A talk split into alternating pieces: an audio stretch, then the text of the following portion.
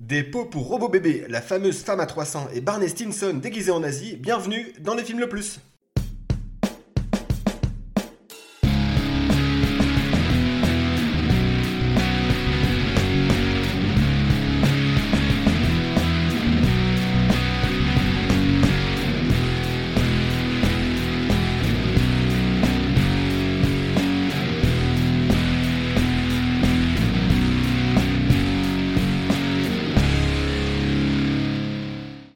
Bienvenue dans le film le plus podcast ciné qui nous permet de découvrir ou de redécouvrir des très bons films en l'occurrence pour ce soir. Euh, C'est rare. c'est ouais, c'est rare donc je le souligne, c'est toujours bien. Et joyeux Noël les gars. Joyeux Noël et euh, bonne année. Bonne année. euh, Bonne année, ah oui. nous, nous, pas encore, mais quand les gens l'entendront, bonne année. C'est ça, ouais. Bienvenue en 2023. on- Est-ce qu'on peut faire pire? J'ai l'impression d'avoir dit ça l'année dernière. Ah, on, a pas- on a passé une, une- une année compliquée. Euh, vous avez reçu des beaux cadeaux à Noël? Putain, le sujet de merde entrée. Ah non, moi j'ai eu des, un beau cadeau, donc euh, je me suis fait un beau cadeau. C'est quoi? Oui, le mec s'achète ses cadeaux. Et je me suis acheté une, une guitare. Mais l'esprit de Noël, il est où là? C'est pas. Elle est rouge. non, ça rentre pas dans, dans le thème. Ok, très bien. Alors, moi, juste info, vous le savez, euh, j'ai envoyé moi un cadeau un peu particulier, euh, un message personnalisé à mon frère avec Ouais, euh. Sanka Coffee, euh, qui était une- la célébrité américaine la moins chère sur le site memo.fr. Il était heureux. Mais il était comme un dingue. Ouais. Il, il était, ouais, il était pas ému, mais il a, il a rigolé pendant un petit moment. ouais. Même si le mec l'appelle France 3 quand même. tant Bah ouais, mais François, attends, tu t'envoies un prénom avec une cédille à un américain, le gars il sait pas quoi en faire. Ah Il fait, oui. euh, Ouais, c'est un beau cadeau quand même. C'était le, le cadeau un peu. Et toi, t'as été gâté? Ouais, j'ai eu un, j'ai pas eu de coffret Scorpio, mais, euh, mais j'ai eu des, non non, j'ai, j'ai, j'ai été gâté. J'ai reçu, euh, Attention, hein, Ah. t'es- Ah, Si si c'est un kit de Bombay, je pas non, j'ai, reçu, du rhum réunionnais, j'ai reçu des, euh, du, du vin. Bon, il savait à qui s'adresser quoi. Ah, on est arrivé à ces âges-là. C'est ça. Ça, c'était- Ah ouais, plus d'idées quoi. Non, Ah ouais, pas ouais. d'alcool. hein. J'ai encore des. J'ai eu Football Manager 2023 pour te dire. euh, Oh là là, que- quel geeko, non, mais geekos, c'est. Ouais. c'est ça, j'ai plein de petits trucs. En fait, Mes les gens- parents m'ont offert un robot de cuisine, c'est vachement bien. Tu sais, quand tu reçois FM Manager, c'est que les gens veulent plus te voir. hein. Ils veulent que Ah, mais tu t'enfermes dans ton Non, bureau mais ils ont des heures. ils savent maintenant, tu prépares pas de soirée en semaine, c'est pas la peine. Il n'y a que le podcast. Euh, Oui, ça c'est. euh, Une semaine sur deux, pas plus. Et pour d'ailleurs, voir- sur trois, parce qu'on est de plus en plus en retard. Je tiens à dire, je pense que depuis le début de la saison, on a tenu le rythme peut-être une fois. Euh, ouais, c'est vrai qu'on a eu pas mal de problèmes de rythme. Bon, là, là celui-ci, euh, bon, il a été repoussé une fois. euh, Voilà, voilà. il, il s'est fait dans la douleur et le- Et dans la douleur, même avant l'émission, on a eu d'énormes problèmes techniques. J'espère que ce sera pas trop, euh, trop un, un merdier. De toute façon, c'est Alex le responsable, puisque c'est lui qui s'occupe du son et de. s'occupe de tout en fait. bouger l'échelle. On l'a rendu fou avant l'épisode là sur la technique. J'ai cru qu'il allait, il allait en venir aux mains. On a trouvé la solution. Ouais, il veut mais toujours pas y croire. il, il est sanguin. On, Oh, on a- on l'impression comme Tu ça qu'il est tout petit- calme. Ah non, mais il faut pas toucher à son. Tu sais, c'est le petit comptable euh, Ah, il derrière fait- son bureau. Très, fait très, très. La technique, c'est Bibi, on touche pas. C'est un peu Michael Douglas dans Chute libre. Il peut vite Ah ouais, c'est vriller ça, il complètement. ouais. d'un coup, quoi. Ouais. Prendre une arme. Bon les gars, euh, euh, rappel du principe de l'émission. C'est ça. C'est bien. Voilà. Euh, On s'est pas présenté, mais oui, oui, bon, pas- non, toi euh, c'est Pierre, lui c'est Alex, moi c'est Aurel. on le sait. Comme d'habitude, je suis accompagné. J'avais pas d'idée, donc euh, j'ai dit des joueurs néerlandais de football parce que le thème va Ah se ouais. raccorder. Euh, Ariane Robben. euh, dans 2-3 ans, je te jure, t'es Ariane Robben. tu vas, savoir pourquoi. On parle d'Ariane Robben maintenant, pas Ouais. en temps La de- calvasse, c'est ça? Oh, si avec ça. Si avec ça, si avec ça, euh, il fait du vélo, euh, j'ai vu. Ah, bah, Après, il- quel néerlandais fait pas de vélo? C'est sûr. Van Persie, donc Aurélien évidemment. Pas mal, pas mal. Pour le jeu de tête un peu plus grand. Euh, C'est lui qui ressemble à Ben Affleck. Si, un peu, ouais. Ouais, ouais. Oh, et- Il est pas si grand avant de Percy quand même. euh, non, il, il est. Il vend du persil. Allez. Oh, Allez, première blague. euh, Voilà, voilà. Première blague de l'année 2023 Les pour nos auditeurs. blagues sur les noms de famille qui commencent par vent, je suis contre. Mais- Et euh, moi, je vous laisse. euh, moi, Edgar Bah, Davids, moi, je suis un véritable pitbull sur un Ah, si, toi, de, de renard des surfaces, quoi. Toujours le là. Brendan Fraser, euh, il avait une coupe Brendan Fraser comme ça, le M sur Ah la oui, tête. oui, oui, oui, très stylé. Te Ouais. moque pas de cette coupe, j'ai eu pendant très longtemps. Je sais, je me souviens. La coupe trunk, on Ah. C'était Trunk, c'était la, la référence. Les gars, petit rappel du principe de l'émission. Nous avons choisi un thème, puisque nous sommes trois, chacun d'entre nous a sélectionné un film qui s'y rattache. Nous allons confronter ces films, débattre autour de différents critères, à savoir la réalisation, le jeu d'acteur, le scénario, plus une catégorie bonus qu'on dévoilera en fin d'épisode. Et aujourd'hui, nous voulons savoir quel est le film le plus vérovenesque science-fiction Waouh, alors qu'est-ce que c'est tout ça? Eh ben, ah bah, c'est pas, pas simple. On va déterminer. En fait, on a choisi des films euh, réalisés par le néerlandais Paul Verhoeven, mais euh, uniquement ces films de science-fiction, parce qu'il a, une- a une palette assez large, euh, du drame, euh, des, des- des thrillers érotiques quasiment, euh, des, films, des films historiques, et là, on, on s'est basé quand même sur, son, sur sa carrière riche, quand même, sur, euh, au niveau de l'ASF, Sur les, ces films qui, en fait, c'est peut-être ceux qui nous qui nous ont plus marqué. plus marqués. Bah, quelle est votre entrée euh, par, euh, chez Paul Verhoeven pour vous? Bah, moi, c'est celui que j'ai choisi, euh, c'est Starship Troopers. Euh, mais j'en parlerai un peu plus en détail tout à l'heure. C'est le premier dont dont tu te rappelles? Ouais. Bah, Peut-être aussi Total Recall avec euh, les yeux qui explosent au début Mm. du film et, euh, et la femme à, à trois seins, ça c'est un classique. mais euh, mais c'est surtout Starship Troopers qui m'a fait rentrer dans le cinéma de, de Polo. Alors, moi, c'est Total Recall euh, quand j'étais petit. Parce qu'à l'époque, nos parents, ils s'en foutaient un peu des euh, Ouais. limites d'âge sur les cassettes. Moi, je l'ai dû voir à 7 ans. Une cassette, euh, je crois, euh, récupérée qu'un plein. Vous savez, on pouvait récupérer des. Ah ouais. Je l'ai vu au 94-95. Et euh, ça m'avait marqué, ça m'avait pas choqué du tout. Et j'avais trouvé ça génial. C'est à l'époque où t'es fan, enfin, t'es fan de Schwarzy, quoi. Ouais, L'histoire de Last Action Hero, Terminator 2. Donc, euh, tu kiffes. Ouais. De jumeaux, moi, c'était mon film préféré avant de voir Total Recall ensuite. Donc, euh, c'est ça. Ah ouais, moi, c'est. Je sais plus si c'est Robocop ou Total Recall, un des deux. Euh, Peut-être que Robocop, j'ai pas forcément vu le premier tout de suite. Euh, et peut-être Total Recall, je me souviens, c'était. les- Je pense que ça, j'ai déjà dit. Ah, t'as vu- la suite d'une VHS, tu sais, c'est les VHS de 4 heures. Ah ouais. Et du coup, j'avais regardé le premier film et ça s'enchaînait. Et en fait, je suis resté devant, me disant, oh, c'est trop bien, même si ça faisait vraiment peur, les yeux qui sortent du film. Oui, c'est un peu inquiétant, ouais. Ouais, quand même. Bon, quand t'as pas l'âge. Schwarzy, quand t'es enfant, il te rassure, quoi qu'il arrive. Ouais, je trouve que c'est euh, ultra réconfortant. Il y avait la course aux jouets, tu sais, enfin, tu sais plus du coup sur quel pied danser avec, Ouais, ce, avec cet acteur. Moi, c'était surtout l'acteur, plus que le, ré- le réel. Le réel. Ouais, m'a intéressé. Oui, après. c'est ça, ouais. Tu, tu fais pas attention au réel à non. un stage là. Non, non, c'est ça. Tu regardes des images. hein. En fait, à un moment donné, tout se recoupe, tu te dis, ah ouais, c'est pour, ça que j'aime j'aimais ces films-là, quoi. Et c'est vrai que Starship Troopers euh, était un, un gros, gros événement. En fait, là, on vient de spoiler. En gros, on va parler de Robocop, euh, Total Recall et Starship Troopers. Il restait Holoman dans le, dans le lot. euh, en Ah côté oui, j'ai bien aimé, moi. Mais qui n'est pas, euh, à proprement parler, un film de Verhoeven, tellement il a été euh, charcuté. et, euh, c'est en plus un film de studio, donc euh, même s'il y j'aime a bien quelques ce film. touches. C'est un mec Ouais, qui devient invisible pour euh, de- violer des meufs, c'est un peu l'idée. C'est un peu le principe. C'est Kevin Bacon, donc déjà, déjà il fait peur, déjà Ouais. de base. et, En euh, héros, euh, c'est spécial.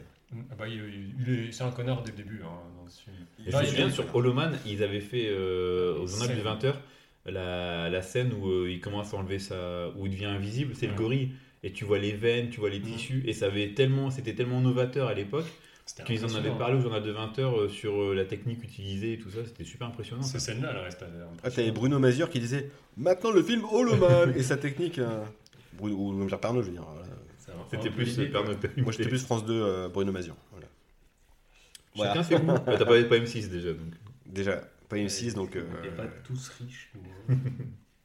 euh, Donc, voilà. Du coup, euh, Les gars, on- va, on va peut-être entamer, euh, peut-être déjà présenter euh, qui est ce personnage. Alors, on, on- on devait avoir un invité hein, pour nous le présenter, donc euh, on, va, on va improviser quelque chose. Ça arrive, ça arrive, il y a des, des impondérables. Euh, écoute, on le salue quand même, on ne le nommera pas, mais, euh, mais voilà, on va, on va trouver une solution. Paul Verhoeven, donc tu as dit, c'est un réalisateur hollandais, Ouais. quand même né le, le 18 juillet 1938.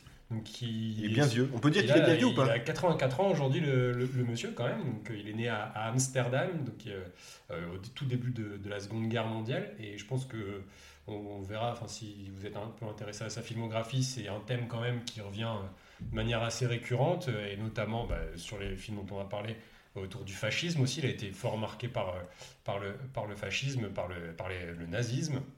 Euh, c'est quelqu'un qui a aussi euh, un- une forte culture religieuse. Il a failli rentrer dans les ordres étant jeune, en fait. Et, euh, Il en est revenu. hein. et il en est bien, bien revenu. Il est, il est devenu, euh, grâce à sa femme notamment, qui est quand même euh, quelqu'un d'hyper important pour lui, il est devenu athée.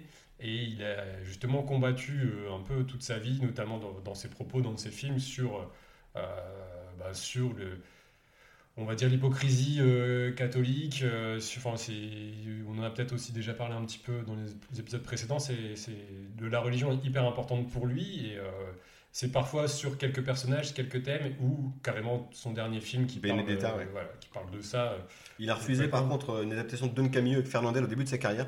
Ah, il l'a regretté, Et- je pense. Et dans ce documentaire Arte, il fait Ah merde Putain, j'aurais pu faire un truc sulfureux avec Fernandel. Tourné avec Fernandel. En en plus, il aurait pu, il avait là. Cette anecdote est, est fausse, évidemment. Je si parce que les gens disent Euh, Oui, euh, mais non, c'est faux. Non, non, mais il a tenté euh, toute sa vie d'adapter un, un film sur Jésus euh, qu'il a finalement euh, transposé en, en bouquin, euh, que- qui est un bouquin euh, très très bien documenté et qui, est- qui le rend un peu compliqué à lire en fait. Ça te renvoie beaucoup à des évangiles parce qu'il a, il a vraiment lu beaucoup de choses et tu as un peu vraiment euh, essayé de- d'apporter des vérités sur Jésus et comment ça a été interprété derrière. Il n'essaie pas de défoncer un peu l'image qu'on en a, style euh, il ressemblait à Patrick Timsit, hein, pas du tout au gars que vous voyez sur les. euh, Salut, c'est Jésus Là, je me tire les cheveux en arrière pour faire l'imitation Ah, de Gérald c'est- Darmon. C'est Ouais. très. euh, ah oui. Ah, c'était. D'accord. Gérald Darmon. Gérald il fait comme ça. Il il fait, Salut, c'est En fait, il précise à chaque Ah, fois qui, euh, bah qui oui, il imite, forcément. parce que sinon t'es un peu perdu. À, l'image de Didier Gustin. Euh, Didier Gustin, plus fort, techniquement plus fort. Mais moi, Je- suis hyper calé sur les imitateurs, j'admire ce, métier-là. Ah, La grosse digression, il n'y a rien à voir. Et si on parlait d'Yves Lecoq, Oh euh, putain, les coques extraordinaires en Jacques Chirac. Et ça reste les, guignols. Quoi. C'est ça. Verhoeven, on l'a aussi pas mal surnommé le Hollandais violent. Ouais. Référence au volant. Hollandais volant. Euh, et euh, c'est vrai que. C'est Alex qui a dit ça la première fois.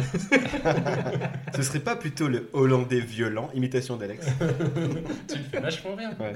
La, le- la façon dont il pose ses blagues à deux balles, euh, je sais le faire. C'est vrai. J'aime bien. Et donc, euh, bah, il a, il a une, une petite carrière quand même en Hollande dans un premier temps. Business is business. Enfin, il a commencé par une série qui s'appelle Floris, où il, a- il mettait en scène déjà Rutger Hauer, qui on Son le- acteur fétiche, son peu. fétiche. Il est dans tous ses films hollandais, donc Business is business, Turkish Delight, Cathy Tipple, Soldier of Orange, Spetters, Le Quatrième Homme. Tout ça, c'est tourné dans des compliqué parce qu'il y a une relation hyper compliquée en, en Hollande avec, euh, avec les autorités locales, avec les, euh, la production locale, parce que euh, bah, il est, euh, enfin, ces films sont à part, hein, sont- ces films ont une certaine aussi, euh, ils sont très crus, ils sont assez, euh, assez, assez francs, assez, assez cash, assez violents. Euh, ils montrent notamment dans, dans Spetters une image de la jeunesse très crue et, et très dérangeante qui pose a- énormément de beaucoup problèmes. il y a, a de la il y a- il y a- nudité, il y a des bites et des chattes comme si on pouvait chez Verhoeven. Ah ouais, il ça fait va pas, pas le lâcher. différence. hein, il, il a- il- voilà, il montre aussi la violence telle qu'elle est, et on verra même dans ses films les plus mainstream que la violence a une part euh, hyper importante, mais c'est comme ça qu'il voit, le monde. Euh, il a une première percée euh, sur le cinéma en dehors de- de- des frontières, parce que c'est avec La chair et le sang, qui est plutôt une production européenne, donc on ne peut pas encore qualifier vraiment de, film américain. Son premier film américain, c'est le premier film dont on parlera tout à l'heure. Et après, il enchaînera jusqu'à euh, jusqu'à Holoman, où là, ce sera une. Voilà, ce sera très très compliqué et il repartira complètement d'Hollywood. son, c'est son chant la- du le cygne à Hollywood. En gros, il a fait Robo- euh, Robocop, Total Recall, Basic Instinct, Showgirls. Je parlais de, euh, de effectivement des, des films, euh, euh, des thrill- thrillers érotiques. On, on y est. Showgirls, un film qui a fait énormément parler aussi euh, par rapport à ce qu'il raconte, qui est un film éminemment vulgaire Et qui n'a pas été et- compris. qui n'a pas été compris comme souvent euh, chez Verhoeven. Starship Troopers, Holoman. Effectivement, il revient pour faire Black Book. Ça, euh, on en débattra parce que ça l'arrange bien cette histoire de pas être compris parce que Showgirls, euh, a priori, c'est une merde. Enfin, quand tu le regardes comme ça, Ouais, ouais, euh, c'est. Il y a une vidéo sur YouTube, euh, je sais plus le, le, le gars qui fait ça, et en gros, euh, il dit que effectivement Showgirl, il est considéré comme un film naze, et euh, il fait toute une analyse sur le film. Et au final, euh, enfin, c'est c'est plus profond qu'il n'y paraît, c'est juste Je pense que. que- euh, En, notation, un- pour vous donner une idée, sur une notation IMDB, il est au même niveau que le baltringue de Vincent Lagaffe. Vraiment, hein, on est au-dessus Ouais, de non, 3 non, et tout. ouais. on, on- on peut faire un parallèle avec euh, la manière dont a été reçu Starship Troopers, mais ça, je pense qu'on va, en parler- on va en parler après. Mais oui, c'est un film éminemment vulgaire, mais qui parle aussi de vulgarité, qui parle de, euh, de, de- de ces personnes prêtes à tout pour réussir à Hollywood. Et, De son dégoût, de, bah, c'est son dégoût des États-Unis. Ah ouais, c'est, euh, s'exprime dans clairement ça. Quoi. Et donc, ouais, il est reparti ensuite en Hollande pour faire Black Book, je crois que c'est en 2006, qui est un film, un film sur la Seconde Guerre mondiale, justement. euh, Sur le, Qui a moins son style, mais euh, qui. Ah, qui est top. euh, Mais qui est top. Et puis après, ben, quand tu es un, un personnage comme ça, et ben, tu, tu fais quoi? Tu vas voir des producteurs français Donc c'est Saïd Ben Saïd euh, qui est euh, producteur euh, qui, a été chercher euh, aussi euh, des mecs qui, qui avaient euh, qui ne pouvaient plus. Qui plus la carte, ouais. Voilà, qui n'avaient plus la carte aux États-Unis. Je pense qu'il fait revenir Cronenberg aussi, il fait revenir des mecs comme ça, et donc il a fait revenir Verhoeven avec elle, euh, donc, euh, qui, qui réunit quand même Virginie Fira, euh, Laurent Lafitte. Laurent Lafitte et, Isabelle. et Isabelle Huppert, forcément, dans, dans le rôle principal. Laurent, ce serait plutôt Laurent Lafritte, vu qu'il est hollandais. euh, Ah ouais, c'est pas loin de la Belgique. ouais, c'est parce que c'est frontalier. pour. Non, mais laisse l'humour aux gens qui savent faire. Le, le, le Zidane, le Zidane des blagues, euh, des blagues sans C'est dur. Ça y est, il nous a remis. Comme on nous a dit qu'il n'y avait pas assez de blagues avant, Voilà, là on y va. que- ouais, oui, parce que faut dire qu'on a été. Vous savez, je fais que des blagues de merde depuis le début, mais c'est ce qu'on nous l'a demandé. Hein. Ouais, non, mais Je- En faisant du volume, à un moment donné, ça va marcher. Ouais, après, vous euh, prenez chez vous un tamis, et puis vous prenez celles qui vous conviennent. ça, Et puis voilà. Si t'es pas content. euh, Bah, t'écoutes pas. Il y en a beaucoup qui sont pas contents parce que. Je pense que les gens, n'écoutent pas à cause de ça. Je, Ouais, sais, je sais que ça va pas être drôle. Ouais, Et j'écoute pas du coup. C'est que les gens veulent apprendre. Moi, j'ai une expérience horrible comme ça à Gand, en Belgique. Je visitais le musée de la, musée de la torture et l'audioguide racontait que des blagues. Et ben, j'ai jeté l'appareil tellement ça me saoulait. J'en pouvais plus. Je dis, je veux y apprendre quelque chose et je, on me fait que des blagues. Voilà. Peut-être que les gens ressentent la même chose. Bon, on peut. on. Je tiens à préciser qu'on n'est pas chez moi, on entend un chat, une fois c'est pas le mien. Ouais, et il est bavard autant que le tien. C'est fusé. C'est fusé le gros. C'est- C'est-à-dire que c'est c'est- Le gros c'est sac. mon ch- c'est comme si mon chat avait été mangé plusieurs fois par un chat. Il y a plusieurs chats en lui, c'est sûr. Ah, il est beau en tout cas. C'est le chat de Téléchat. Voilà, c'est c'est le vrai. On l'a repris pour ça. Voilà, donc, euh, donc voilà, que dire de plus sur, euh, sur Verhoeven euh, Pour moi, c'est un, un cinéaste, un vrai euh, éminemment important. Un mec qui a toujours la rage à plus de 80 balais et qui euh, raconte toujours des choses euh, incroyables avec une violence, une violence folle. C'est un mec euh, jusqu'au boutiste et, et qui, qui, a eu, qui arrive quand même à faire à transcender des, des scénarios qui ne sont pas de lui en, en film éminemment personnel et voilà, notamment sur les trois. Ouais, il arrive à, à faire glisser des messages qui, avec le temps, sont plus du tout aussi subtils qu'à l'époque. Enfin, Ouais, pour- ouais. aux yeux des producteurs, les producteurs se sont quand même fait berner une paire de fois par, euh, par Ah, ces interprétations. on va voir, je pense que- Et ouais. Mais, mais voilà, est-ce que, est que vous avez des choses à, à rajouter? Non, c'était très bien complet. Voilà, bah écoute. euh, Moi qui aime bien ces films mais qui n'ai pas forcément euh, la culture de, de sa carrière et tout ça, c'est vrai que c'est intéressant. Et puis euh, de savoir ouais, qu'il s'est fait un peu euh, rejeter par euh, Hollywood et qu'il est reparti après. euh. Il a été rejeté déjà euh, aux Pays-Bas, même si ses films cartonnaient, il était Ouais, euh, c'est ça. C'est défoncé par la critique. c'est quelqu'un qui compte dans le cinéma euh, Ouais. contemporain, mais, euh, Mais c'est fou qu'il s'est toujours fait été euh, décrié. striker. euh, Ah il a toujours été décrié. Bah, même quand elle est sortie, il y a eu tout type de réaction. Je pense que c'est un film qui, qui est difficile à interpréter. Elle, en fait, c'est un film qui, qui, va, qui va bien euh, en- au-delà des sentiers battus et qui, du coup. Mais, euh, en fait, et puis c'est ce qui est dingue, c'est qu'avec avec le nom de ce gars-là, ces films-là fassent- ils font des nombres d'entrées conséquents. Enfin, Benedetta, c'est un cas à part, mais elle a fait, un- a fait plus d'un million d'entrées parce que c'est Paul Verhoeven. Alors Mm. peut-être que les gens disent, eh, c'est le mec qui a fait Starship Troopers, pourquoi il y a Isabelle Huppert? Alors là, en effet, il y a peut-être euh, erreur sur la marchandise. Moi, je pense qu'ils se sont dit surtout euh, un, un- un auteur comme ça euh, aussi euh, sur le, les films français et la liberté aussi que laisse le cinéma français malgré tout aux auteurs, euh, puisque on y est très attaché quand même en France. Ouais. Ça, ça ne pouvait être qu'un cocktail détonnant. Et effectivement, euh, ça l'a ça Bah, l'a été. c'est le, le genre de mecs qui ont, qui ont justement, alors ils le, sont, ils le sont de moins en moins, je trouve, libres. Mais les gens comme Verhoeven, Polanski dans une moindre mesure et euh, Cronenberg, ouais, forcément, ils Ah, s'expriment complètement librement. C'est- C'est comme- effectivement. C'est clairement, tu arrives, tu recrutes Neymar, bah, tu fais ce que tu veux, Neymar, ok? Voilà. c'est Non, pas- c'est un peu ce qu'a fait Paris. Oui, c'est exactement. Tu, Tu, tu veux aller en boîte euh, pendant le- les fêtes? Vas-y, Tu- vas-y. tu, veux, tu- tu veux ta petite blessure annuelle pour ton anniversaire? Vas-y. Et oui, c'est un épisode pour Alex parce qu'on fait plein de rêves de foot entre l'intro avec les joueurs néerlandais. Euh, T'es t'es content là, j'espère? Je suis ravi, je suis refait là. Et une petite dédicace à- au roi Pelé qui vient de nous quitter là. Ouais, ouais, au moment où on tourne cet épisode, Voilà, Pelé, euh, il a rejoint Coluche et des Broges. euh, J'espère qu'il s'amuse bien euh, là-haut. ouais, Du haut de son ciel bleu. Voilà. Ça Euh, touche une sans bouger l'autre, comme dire. météo, Sans faire bouger l'autre. Un peu, un peu de respect. Ouais, je te reprends, ouais. Ouais, je te reprends. c'est quand même le seul joueur à avoir gagné trois fois la Coupe du Monde. Eh ouais. Et c'est pas Mais attends, quoi. Kylian Mbappé. euh, Hmm, bon, bah là, c'est pas là, mais Pas là. euh, après. mais je suis bien content finalement. Enfin, content. Non, je suis un peu. Mais Oh là là. C'était une Coupe du Monde. en, euh, tu vois, c'était. Eh, euh, maintenant, on va, on va redevenir indigné. Non, non, non. ouais. Une fois qu'elle est Je finie, vois ce que tu fais, veux dire. euh, moi, je, finalement, je, je suis pas d'accord. En fait, j'aurais, j'aurais été, ça m'aurait, ça m'aurait fait mal d'être content de gagner cette Coupe du Monde. J'aurais été content parce qu'on gagne. Ouais, En même temps, j'étais. Tu vois, il y a ce truc. Tu sais début, j'ai fait mon indigné, j'ai dit- j'ai balancé des, des paroles en l'air, je fais je, vais la je la regarderai pas, et puis au final, euh, hop, je jette un œil euh, comme ça. Je non, final, bon, on va je vais juste regarder. passer. Non, j'ai regardé la masse de matchs. On l'a tous fait. bah ouais, je suis, je suis un faux indigné comme. euh. Mais Comme c'est pas le sujet. Il avait le doigt sur le bouton. Ah. Il avait le doigt sur le bouton. Et fait, vous me faites Allez. chier. Voilà. Allez, Balance. arrêtez de parler de football.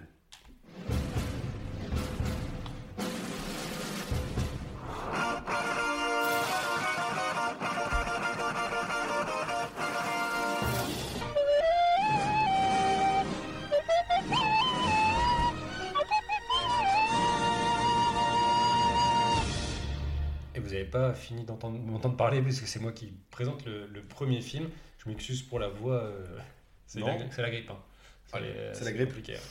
Euh, donc euh, Robocop, 1987. Donc euh, à l'époque, Verhoeven sort d'une production compliquée avec la, la chair et le sang et demeure confronté depuis le début de sa carrière, comme j'ai dit, au rejet de ses œuvres par la critique et les décideurs politiques qui lui mettent donc à chaque fois des bâtons dans les roues pour le financement de ses films. C'est donc pour ça qu'il accepte à un moment donné de franchir définitivement le pas et de partir à, à Hollywood, entraîné évidemment par, par la main de sa femme, avec qui il est depuis 1967, quand même, je tiens, je tiens à le dire, c'est beau. Euh, impressionné, Ouais, ça va. Ouais, non ça- plus, euh, ça la pète aussi. ouais. Impressionné par son travail sur le film précédent, la société de production Orion Pictures, Pictures pardon, lui transmet un scénario signé des inconnus à l'époque, euh, Les inconnus Ed- Edward Neumeyer et Michael Miner, euh, dont le titre est Robocop. Donc, euh, euh, c'est des mecs qui, à l'époque, euh, lisaient des scénarios pour la société Orion et euh, sélectionnaient si c'était bien ou pas. Et à force de voir des merdes, ils se sont dit, bah, en fait, nous aussi, on peut écrire quelque chose. Et donc, ils ont signé Robocop. Donc, comme pas mal de réalisateurs sollicités avant lui, ben, Polo, il l'envoie directement à la poubelle, hein, puisque il se dit que ça va encore être un, un potentiel nanar bon à alimenter les rayons des vidéoclubs. Mais c'est son épouse, encore une fois, qui le rattrape par le col et l'enjoint à pousser un peu plus loin sa lecture, euh, voyant dans l'aspect satirique du scénario matière à un film qui répondrait parfaitement à son mari. Et il a bien fait. Puisqu'effectivement, le film regorge en filigrane de sentiments personnels qui animent le réalisateur à l'époque, et alors qu'il ne touche pas au scénario, Robocop correspond tout autant à son metteur en scène qu'à ses scénaristes. En particulier tous les éléments touchant à la figure christique du héros, je parlais tout à l'heure de la religion, sa mort crucifiée dans d'atroces souffrances, sa résurrection et le fait qu'il finisse euh, par marcher sur l'eau littéralement à la fin du film. Euh, il faut savoir que le réalisateur a failli rentrer dans les ordres, j'ai dit tout à l'heure, euh, et qu'il aura consacré une bonne partie de sa vie à travailler sur la véritable histoire de, de Jésus. Mais ça, on en a déjà parlé. À la photo, le réalisateur souhaite faire appel à un chef opérateur qu'il connaît. Il envisage donc dans un premier temps Yann de Bonte, euh, qui la- avec qui il a collaboré sur Cathy Tipple, Le quatrième homme ou La chair et le sang, et dont on a déjà parlé euh, pour son travail avec John euh, McTiernan, et, et- et- puisqu'il a été chef opérateur pour McTiernan, et qui a réalisé également Speed et Twister, Et Anaconda, et Anaconda. et Tomb Raider. Donc, euh, calmos, Avec, euh, Yann ouais. de Bont. Non, Le non, mec. mais- Euh, menu, Yann de Bont, Moi, boîte à j'ai- camembert. J'ai là. cité les trucs cool, quoi. T'es bien, Anaconda Ouais, C'était cool, franchement, Tiens, regarde-le, regarde-le maintenant, tu vas Oui, à l'époque. euh, Chialer du sang là. Bon, attends, euh, c'est- c'est- franchement, c'est typiquement le genre de film qu'on qu'on va classer à un moment donné. À un moment donné, il y a de l'anaconda et tu vois la forme de John Voight dans son ventre. C'est Avec le génial. visage et tout, enfin, c'est ridicule. C'est Pas, ça marche pas comme ça, l'anaconda. c'est- J'ai déjà vu plein de documentaires, c'est pas ça. C'est Jennifer Lopez, un film Il y a Gillo, il y a Owen Wilson, il y a un casting fou en fait. Ah ouais, ouais. Il faut, il faut qu'on en parle. Mm. Euh, donc je disais, donc je parlais de Jeanne de Bonte, hein. Euh, mais c'est un problème syndical qui l'empêche d'être présent sur ce film-là, puisque euh, le, le- le film qui est en train de se faire euh, se fait en dehors de, de l'Union, et sauf que Jeanne de Bonte est syndiquée, donc il peut pas être présent. Et donc c'est Just Vacano, et non pas Volcano. Sinon Pic de Dante, Volcano, Jeanne de Bonte. L'épisode fantôme, hein, tu peux en parler. Just Vacano qui reprend le poste, donc il a, avec qui il a déjà travaillé sur Soldier of Orange et Spetters. Euh, et ce qui plaît beaucoup au réalisateur, c'est son ingéniosité, et notamment sur l'ingéniosité dont il a fait preuve sur le bateau de Wolfgang Petersen, pour lequel il fabrique une sorte de steadicam avec des caméras traditionnelles, Mhm. euh, ce qui correspond à la volonté de faire des plans rapides, caméra à l'épaule. Et euh, il a aussi une lumière froide et concentrée qui permet de, re- re- pardon, de restituer l'atmosphère plombée et menaçante de la ville de Détroit en décrépitude, comme on le voit dans, dans- dans le film, et surtout une ville reconstituée, puisque la majorité du tournage a lieu à Dallas. Euh, C'est la- un univers impitoyable. Oh, joli. Oui, c'est marrant quand même. oui, oui, oui. Allez. C'était bien placé, c'était le moment où. Ah, oui. Oui, oui, si, c'était en termes de timing, C'est c'était bien. Mais il Il y a profite de mes souffles euh, placer une, quoi. C'est dur. Euh, à la inco- musique. incorrigible. hein. Oh là là. Terrible, terrible, terrible. C'est- C'est très dur de faire une chronique. avec. À la musique, il fait de nouveau appel à l'immense Basile Poledouris, qui signe là un thème magistral et cultissime, après avoir sublimé les aventures de Conan, L'Aube Rouge, À la poursuite d'Octobre Rouge ou Under Siege 2, que- dont j'adore la BO. Enfin, vraiment, mais j'adore cette BO. Je l'ai écouté euh, après l'épisode, j'ai encore écouté le- la BO seule. Under Siege 2, on est bien d'accord, c'est le film qu'on a traité. C'est le enfin, piège à, piège à grande vitesse. Ah non, mais la BO, elle est, elle est monstrueuse. Ouais, tout le reste, c'est pourri, mais. Ah, voilà, non, tout ça pour parler de Basile Polidouris, nous, euh, qui, qui- qui intervient sur d'autres films ensuite, et qui est un de mes, peut-être un de mes compositeurs préférés et que je vous invite euh, à écouter d'urgence. Euh, alors un tel film ne serait pas ce qu'il est évidemment sans ses effets spéciaux, euh, et plus particulièrement ben, le costume euh, du, du Robocop. Le costume tout de métal. Ah, c'est ça. Et donc cette lourde, le mot important, cette lourde tâche est confiée à un autre génie, Rob Bottin, dont on a déjà parlé également. Il n'y aura pas de blague. Je l'attends. voilà. Tu l'avais déjà faite. euh, Oui, c'est pour ça. Euh, donc le design proposé initialement par euh, Botti n'est pas retenu. Il doit alors plancher sur plein d'autres euh, dessins, euh, notamment inspirés par la culture japonaise, pour finalement, voyant que ça ne colle pas, revenir au design original. Euh, donc résultat, le costume définitif est toujours pas prêt à quelques semaines du tournage. C'est un costume en fibre de verre qui coûtera à lui seul la somme rondelette de 600 000 dollars Punaise. et qui demande à son interprète pas loin de 11 heures pour pouvoir l'enfiler. Je dis pas le, le taf. 11 heures. Euh, Et il doit rapidement en plus être équipé d'un système de climatisation pour limiter la déshydratation de l'acteur qui commence à faire des malaises. C'est pour ça qu'il a une tête comme ça maintenant, Peter Wheeler. Ah, je pense qu'il Il a a l'air pris très, très cher. déf- défraîté. Très, le très cher. Ah, lui, il a pas fait de la chirurgie esthétique comme Nancy Allen, tu vois, c'est peut-être ça aussi. Tu vois. Ouais.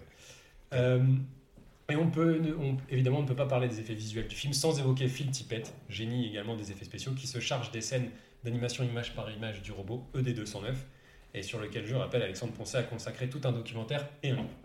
Euh, puisque je parlais plutôt d'interprète, euh, on l'a dit tout à l'heure, il est temps de, de parler du casting. Donc au début de la production, c'est Schwarzenegger qui était euh, envisagé, encore lui. Comme par hasard. Voilà. Mais son imposante carrure est incompatible avec le port d'un tel costume.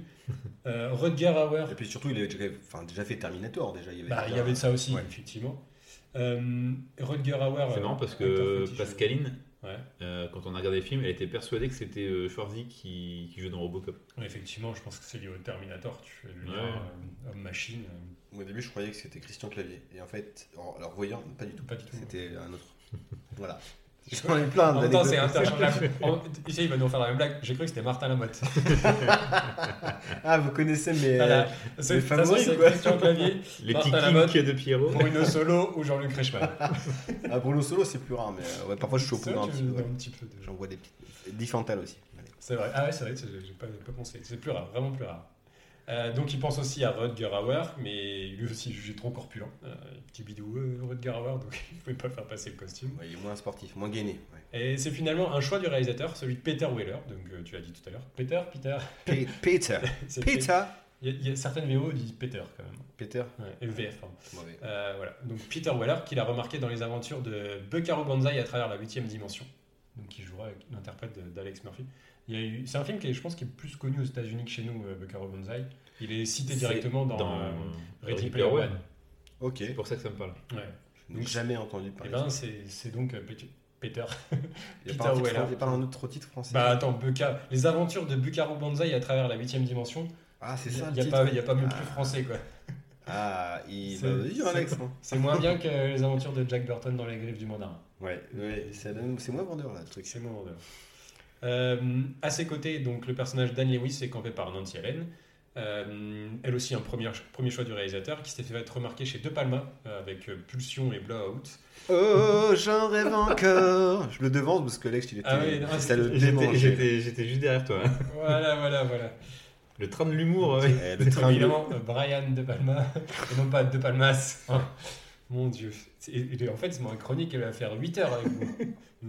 On n'est pas couché. Déjà, la technique, c'était chaud, mais là, On met des petites ornementations. Attends, il faut que je prépare des trucs, je vais vous pourrir les.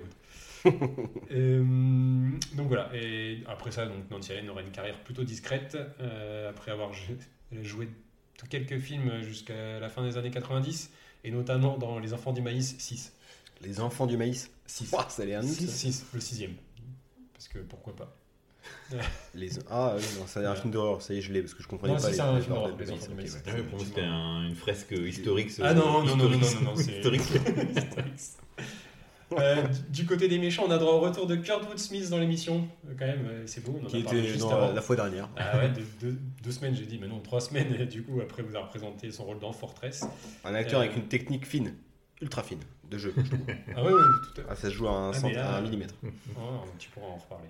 Euh, Il y a également Ronnie Cox, dont on parlera juste après, euh, et j'espère que vous en parlerez en citant Délivrance et le flic de Beverly Hills, mais aussi la géniale Miguel Ferrer, future star de la série Preuve à la pluie et interprète ici de la reviste Bob Morton, caricature de l'américain réganien par excellence.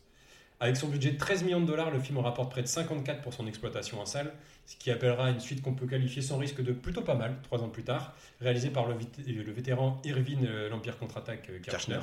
avec l'apport de Frank Miller au scénario, et une seconde suite bien, moins glorieuse quand même en 1993 avec un Robocop en mode Mad Max 3 incarné par euh, Robert Burke en lieu et place de Peter euh, Weller et qui a cette fois la capacité quand même de voler grâce à un super jetpack du turfu. Euh, c'est un film- le cheat code de GTA. Ouais, c'est ça. Ouais, Que ça- je, ça mets, vient de là. que je mettais tout le temps. San Andreas, jetpack d'entrée. Dès que je commençais à jouer. C'est- pratique. pour. Le bruit, et on y, on y était. Voilà. Tu peux le refaire. Le troisième opus est réalisé par Fred Decker, qui est scénariste et réalisateur de The Monster Squad et de plusieurs épisodes de- des Contes de la Crypte. Ça sera un gros gros four, générant plus de 10 millions de dollars de déficit au box-office quand même. Euh, bah, il faut dire qu'entre-temps, le personnage a fait une entrée fracassante dans la pop culture avec de nombreux produits dérivés destinés aux gosses, ce qui est Les même énorme. petites figurines que Voilà. beaucoup de gens ont eu. Une série animée dès 1988, alors que c'est un film, on verra quand même, hyper violent. Euh, une, autre, su- une autre série animée, Alpha Commando, dès la fin des années 90. Plusieurs séries télé dans les années 90 et au début des années 2000. Des jeux sur arcade, NES, Super NES, GX4000, euh, Game Boy, Ouais, Mega Drive. les séries j'en télé, passe. elles puaient bien du cul, hein, pour m'en souvenir. Ah, c'était très très mou du, Ah, dire. C'était Walker, mais en robot. Quoi. Et, et c'est quand même signalé un crossover avec Terminator, d'abord en BD puis en jeu vidéo. Euh, en BD, il y a eu pas mal effectivement aussi d'adaptations de, de Avec Robocop. Martine. Avec Mar- Martine, oui. Robocop Martine à la plage, c'était pas mal. Et voilà, et donc euh, le film a été sélectionné aussi à l'époque euh, À Cannes, à, je suppose. à Avoria. En 88, euh, cette année-là, le Grand Prix était donné à Eden de Jack Shoulder. Voilà, donc impossible d'échapper au plus célèbre roboflic de l'histoire du cinéma. Je pense que tout le monde connaît au moins le personnage avant de C'est pas le titre euh, canadien ça? Roboflic. ah si, c'est ça. Forcément, quoi. C'est pas plutôt policier robot plutôt. Ce serait plus ça. Policier robot. Parce qu'ils aiment pas trop l'argot français, hein. c'est pas, c'est pas le leur au moins. Du coup, du coup, ça raconte quoi finalement, euh, Robocop? Ça raconte l'histoire de, Un robot policier. de- de- Un peu ça. C'est, euh, on- ça se passe donc à Détroit. Euh, la police a été rachetée par euh, la société OCP, OCP pardon, qui est un, un grand conglomérat qui, qui vise à, à recréer complètement Détroit et à créer Delta City. Et donc, ils privatisent la police. Et le but, c'est d'avoir une police efficace et pas chère. Efficace et pas cher, c'est la meuf qu'elle préfère. Le mec est zéro réactif en face de moi là. Alex, bouge-toi là. Voilà, je- en plus, je laisse le blanc, je me dis, bon voilà. Et, euh, Non, parce que depuis tout à l'heure, je suis en blocage sur OCP, c'était euh, quasiment le, le même acronyme que dans euh, OSS 117 avec les trucs de OCB OCB, c'est Non, les trucs de poulet, la là. skep, poulet. Rien à voir. c'est notre rail, ça. Et donc, cette, euh, cette société OCP euh, a un projet de robot flic Nous avons un projet qui tourne, Ah, c'est Macron ça.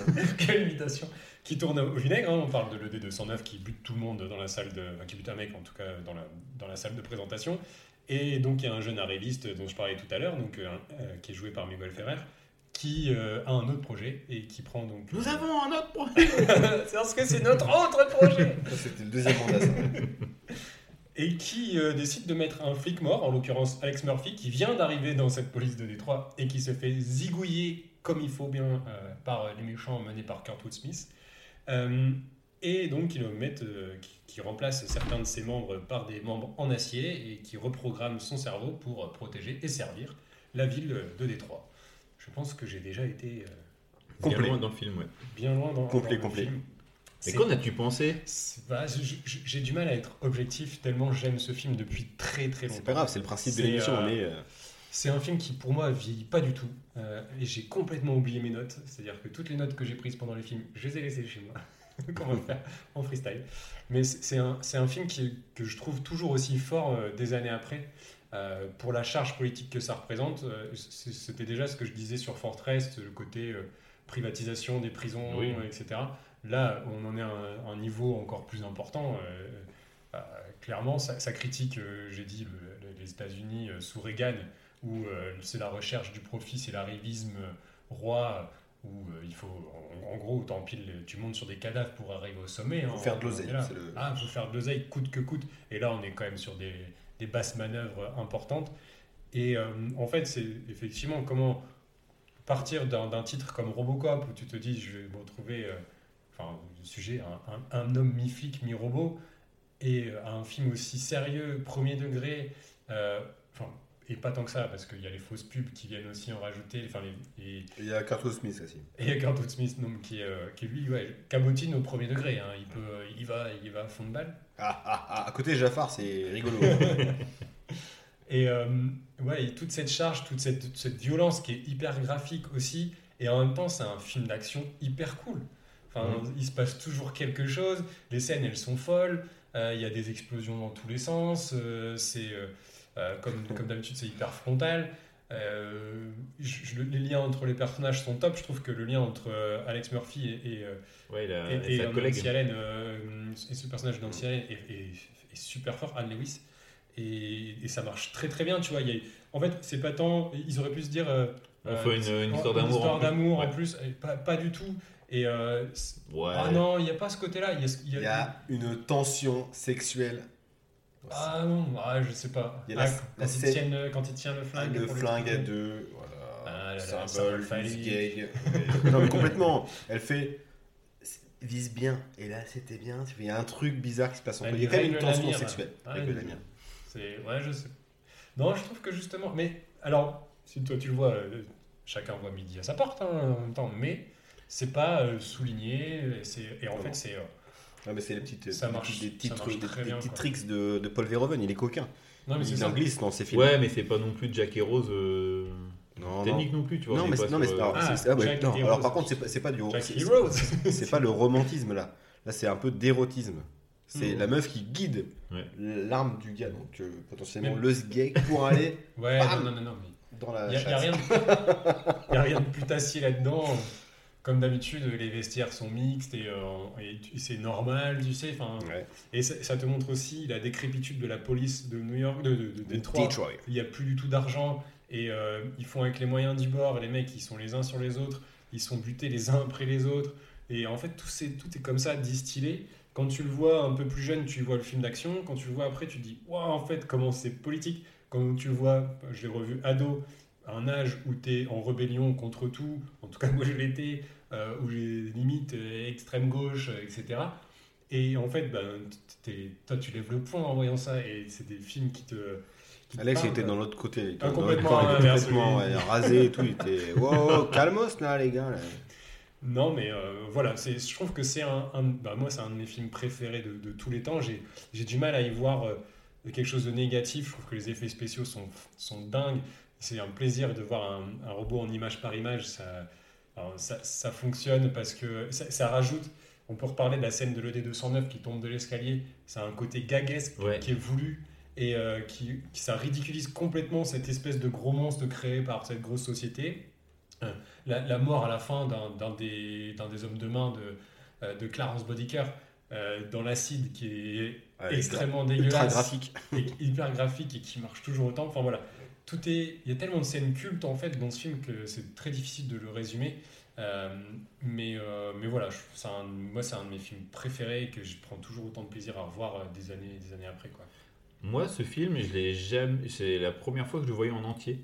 Euh, parce qu'en fait, euh, je, ouais, je suis passé carrément à côté. Pour moi, en fait, je confonds, je- comme dit tout à l'heure, un Terminator Robocop. Pour moi, c'était un peu la même, euh, même limonade. Et du coup, je me suis jamais, jamais vraiment intéressé à ce film. Mais euh, j'avais quand même.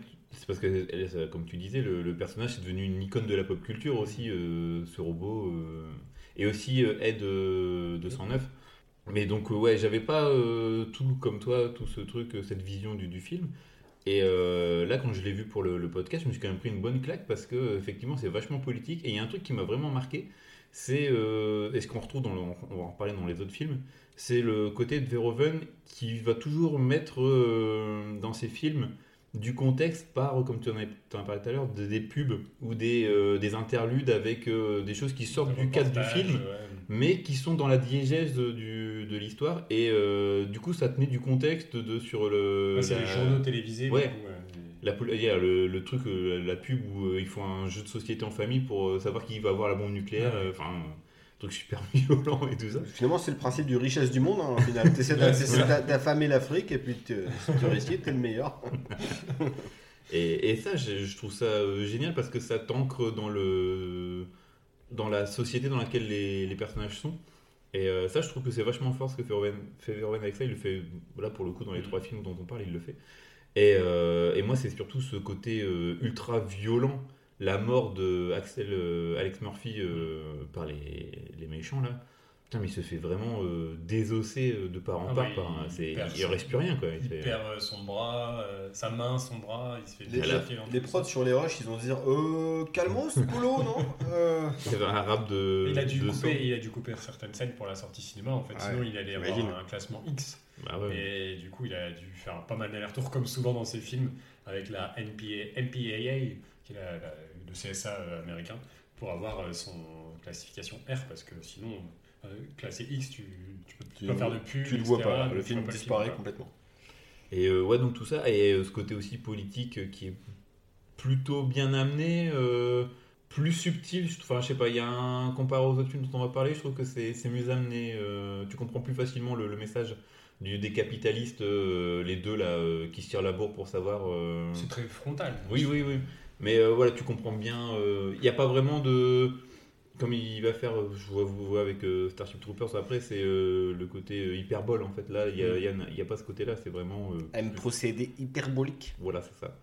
Euh, mais non, non, j'ai vraiment bien aimé. Ouais, non, c'est tout. C'est tout. C'est c'est vraiment ce côté violent qui m'a euh, choqué parce que je me disais, toi qui étais. Tu l'as vu quand tu étais gamin. Dis, oh, putain, c'est quand même super violent. Ouais, je pense Mais je reparlerai de la violence plus tard. Je pense que j'ai vu 3 en premier. Genre mon père il est venu enregistrer Ouais. en disant bah t'as vu il y a sur Robocop 3 et comme moi effectivement j'avais les jouets.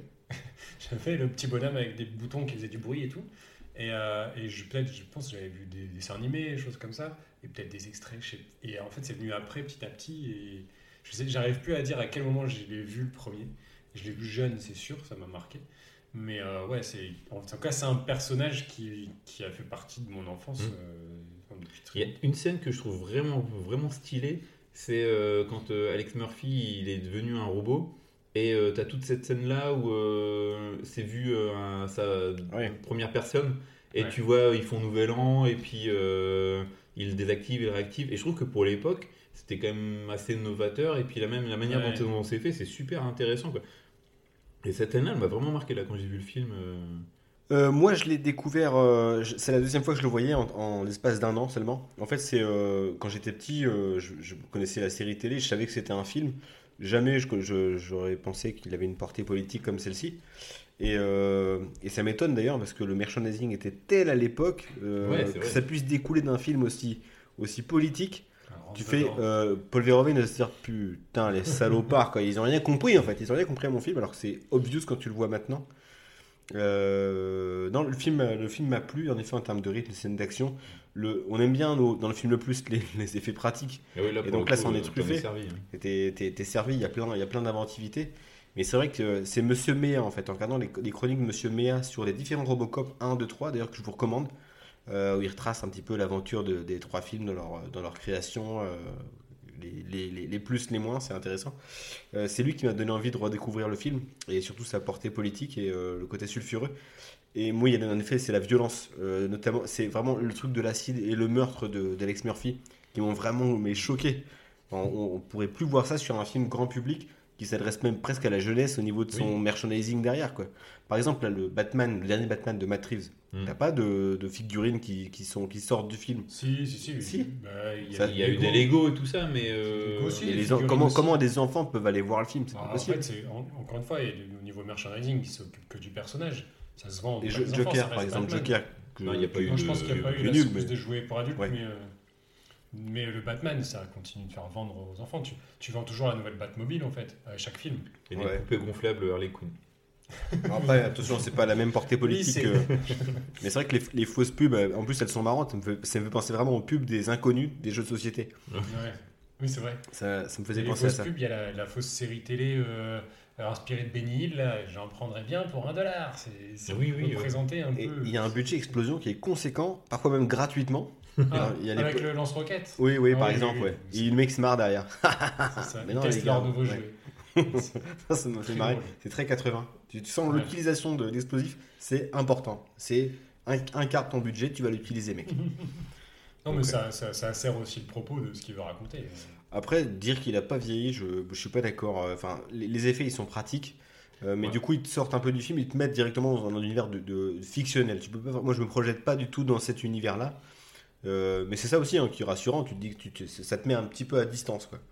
Euh, le image par image du robot au début, bon, il a quelques défauts, ça fait son charme, mais ça t'implique Mais du moins coup, tu vois que c'est du cinéma. Ça a fait, Ouais. euh, moi, ça me fait penser à Jason les Argonautes. Enfin, c'est. Non, voilà, mais de toute façon, c'est- dommage à Réa c'est ça. Lausanne, euh, clairement. Et euh, Oui, ça fait ça, ouais. Mais du coup, ouais, ça- ça- elle est marrante cette scène, mais elle te sort du film parce que tu vois que vraiment que là, c'est un effet pratique de cinéma. Et Puis il y a, y y beaucoup de sang bah, dans tous les films de, de, de, Ve- de Verhoeven, c'est même over the top le truc, euh, quand le mec se fait canarder. Oui, oui. Ouais. Mais, Dès euh, le début, dans, le, dans les bureaux, là, avec le D209, justement. de toute façon, tous les potards sont mis au max sur tous les niveaux, au niveau, de- au niveau des fausses pubs, au niveau de la caricature. Mais c'est dingue, le mec il arrive à peine à Hollywood, il chie déjà dans, le- dans, le- dans la soupe. c'est marrant. Quoi. Voilà. Voilà.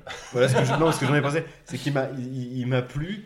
euh, la première fois que je l'ai revu, euh, je pensais pas vraiment voir découvrir genre le film avec cette portée-là, Euh, mais je trouve quand même qu'il a parfois pris un coup dans la gueule, parfois par ses interprètes ou les effets spéciaux. Tu, tu, tu fais une fixette sur euh, Kurtwood Smith. Oui, un, un peu, parce que bon, un, homme qui joue un robot, aucun souci, il va faire bonjour, je suis. Ça, ça me va moi. Moi, j'ai toujours euh, pensé. au- Au-delà de ça, Peter Weller, il s'est quand même apporté justement une profondeur au, au- au robot parce que il y a un moment donné, il perd son casque Ouais. et il est, re- il est réhumanisé, puis il re- retrouve des bribes de son histoire, de, de sa femme, Ah, parce de qu'il il, enfant. il a, il a toujours aussi une sorte de mémoire.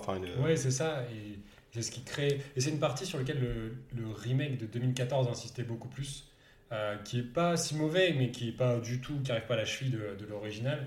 Euh, c'est euh, c'est José Padilla qui est réalisateur de, Mhm. de celui-là. Du nouveau, ouais. Ouais, qui, est donc euh, beaucoup plus moderne, etc. Mais Ils mettent un beau gosse sous le masque. Parce que Peter Weller, c'est pas une gravure de mode. hein. C'est pas pour le ceux ah, qui l'ont vu. qu'à l'époque. Quand tu- Moi, j'avais la figurine, tu retirais le masque, c'est Oh, je le remets c'est vrai. C'est Eric Judor, mais qui est brûlé à l'acide. Tu remets le casque cheveux, le robot, forcément, ouais, c'est clair. Mais euh, moi, je trouve qu'il le fait, il joue quand même très bien, et, euh, parce qu'il faut savoir être entre l'émotionnel et le, le non émotionnel, justement, parce qu'il ne doit pas jouer l'émotion en étant Ouais. un robot. Et en fait, l'alchimie avec euh, Nancy Allen fonctionne, fonctionne super bien. Ronnie Cox, c'est un méchant. Non, il y a- en backup, il y a les super types. Moi, j'ai un peu de mal toujours avec Kurt Smith. hein. Je vous l'ai dit l'autre fois sur Fortress. ouais. C'est un acteur que je trouve un peu, un peu lourdeau. Quoi. C'est parce qu'il n'a pas pu avoir Michael Ironside, et donc euh, quand tu veux pas avoir Michael Ironside, lui aussi, tu en veux termes avoir de, Smith, quoi. de nuances, il est pas mal aussi. C'est ça. Il l'aura plus tard. Et euh, Miguel Ferrer qui joue le, du coup ce- cet arriviste là qui est, euh, qui, qui est excellent, moi je trouve. Oui, non, très très bien. Lui, euh, bah pareil, c'est c'est aussi un peu une caricature, mais c'est le, c'est le Ouais. but. Ah clairement. Beaucoup ouais. de persos sont des caricatures. À la rigueur, le seul qui n'est pas caricatural, c'est Peter Weller. Quoi. Mais en vrai, encore. Et. Et Nancy. Ouais, en fait, les deux Oui, flics. euh, ouais. C'est les personnages. Non, c'est les personnages dans lesquels tu te projettes le plus, forcément. Ah bah oui, T'es entouré de, de, de fous complètement dingos, pas du tout raisonnables. Putain, c'est un peu frustrant ça. Mais Bien, voilà. bien. De toute façon, on va les départager après. euh. on a été bien, vous avez bien coupé sur euh, Robocop déjà. hein. Bah oui. Oui. Film suivant. On passe au suivant. Il s'agit de Total Recall. Alors, Total Recall, euh, sorti en 1990. Euh, alors, pour la genèse du film, il faut savoir que le scénario est à l'origine une adaptation de la nouvelle Souvenir à vendre, publiée en 66, du célèbre auteur de SF Philippe Cadic, à qui l'on doit Le Maître du Haut Château, Les androïdes reptiles de moutons électriques, connaissez-vous le titre anglais? Blade En- Runner. Blade Runner. Ainsi que Minority Report, pour ne, faire quand même, lui. pour ne citer que. J'essaie de te mettre euh, une petite olive, euh, mais bon, t'as bien, t'as bien réagi, c'est bien. Euh, alors, au début, Ronald Chaussette, à qui on doit Free Ah. Jack, encore, Eh en oui. termes de scénario. On en parle trop souvent. enfin, euh, tes chaussettes. c'est ça. Ah. Et Dan Ob- ah, t'as devancé Alex sur la vieille blague. Et Dan O'Bannon, donc débuté à l'écriture dans les années 70, mais face à un si grand défi, surtout en termes de coûts et de moyens techniques, se rabattre sur un autre projet. Euh, Alien, voilà, tranquille, euh, qui sera réalisé plus tard par Ridley Scott. Après que plusieurs studios se soient passés le, le script, celui-ci atterrit entre les mains du producteur italien Dino De Laurentiis, à qui l'on doit notamment Conan et Calidor, c'est important, euh, et qui souhaite confier le film dans un premier temps à Bruce Beresford, avec dans le rôle principal de Quaid, donc Patrick Swayze. Euh, bon, je sais pas ce que ça aurait pu donner, mais pourquoi pas. Je pense que ça aurait été beaucoup moins personnel. Je sais pas si vous connaissez les films de Bruce Beresford. C'est euh, c'est du caca. Voilà. Belle- belle analyse. Driving Miss Daisy, par exemple. Ah oui, oui, d'accord.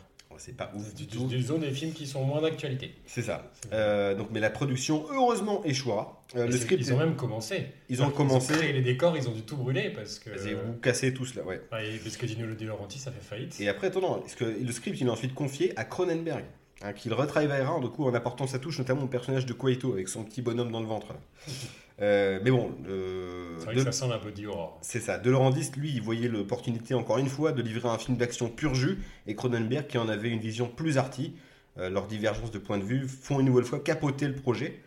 Euh, le Canadien part de son côté réaliser La Mouche, très bon choix, qu'on devrait traiter un jour hein, avec Jeff Goldblum. Très bon film aussi. Ouais. Cronenberg, carrément. Faudrait, faudrait faire un truc sur lui. Euh, finalement, De Laurentiis, un peu découragé, finit par vendre ses droits à Arnold Schwarzenegger, qui, avec le concours de la célèbre compagnie de production Carolco Pictures, avec euh, les, les fins économistes que sont Vajna et Kassar, ses, ses- ses présidents, euh, met en branle le projet. C'est l'acteur lui-même qui fait le choix du néerlandais Paul Verhoeven pour réaliser Total Recall, tout juste auréolé du succès de Robocop. Ce dernier euh, s'entoure de nouveau de fidèles, tels que à la technique, hein, Jost Vacano et la photo, Encore lui. et, euh, pour la photo évidemment, et Rob Bottin au maquillage.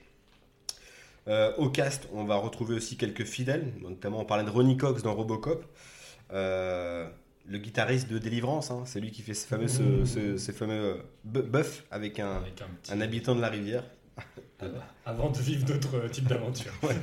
plus intérieur celle-ci. Euh, Il y a également Ma- Michael Ironside, Ironside, c'est leur première rencontre et ils feront d'autres films Quand. Timmy c'était plus disponible. Euh, tant mieux et poubelle, poubelle. Euh, Michael Ironside, pour ceux qui ne savent pas, c'est le sosie officiel américain de Jean-Pierre Bacry. Clairement.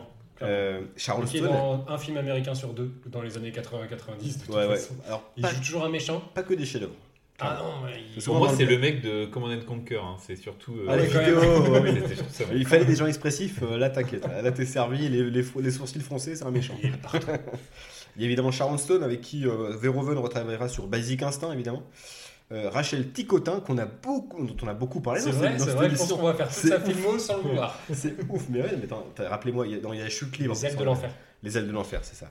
Il Évidemment, été dans un autre film d'avion. Si, euh, Turbulence. Turbulence. Turbulence. C'est incroyable cette actrice.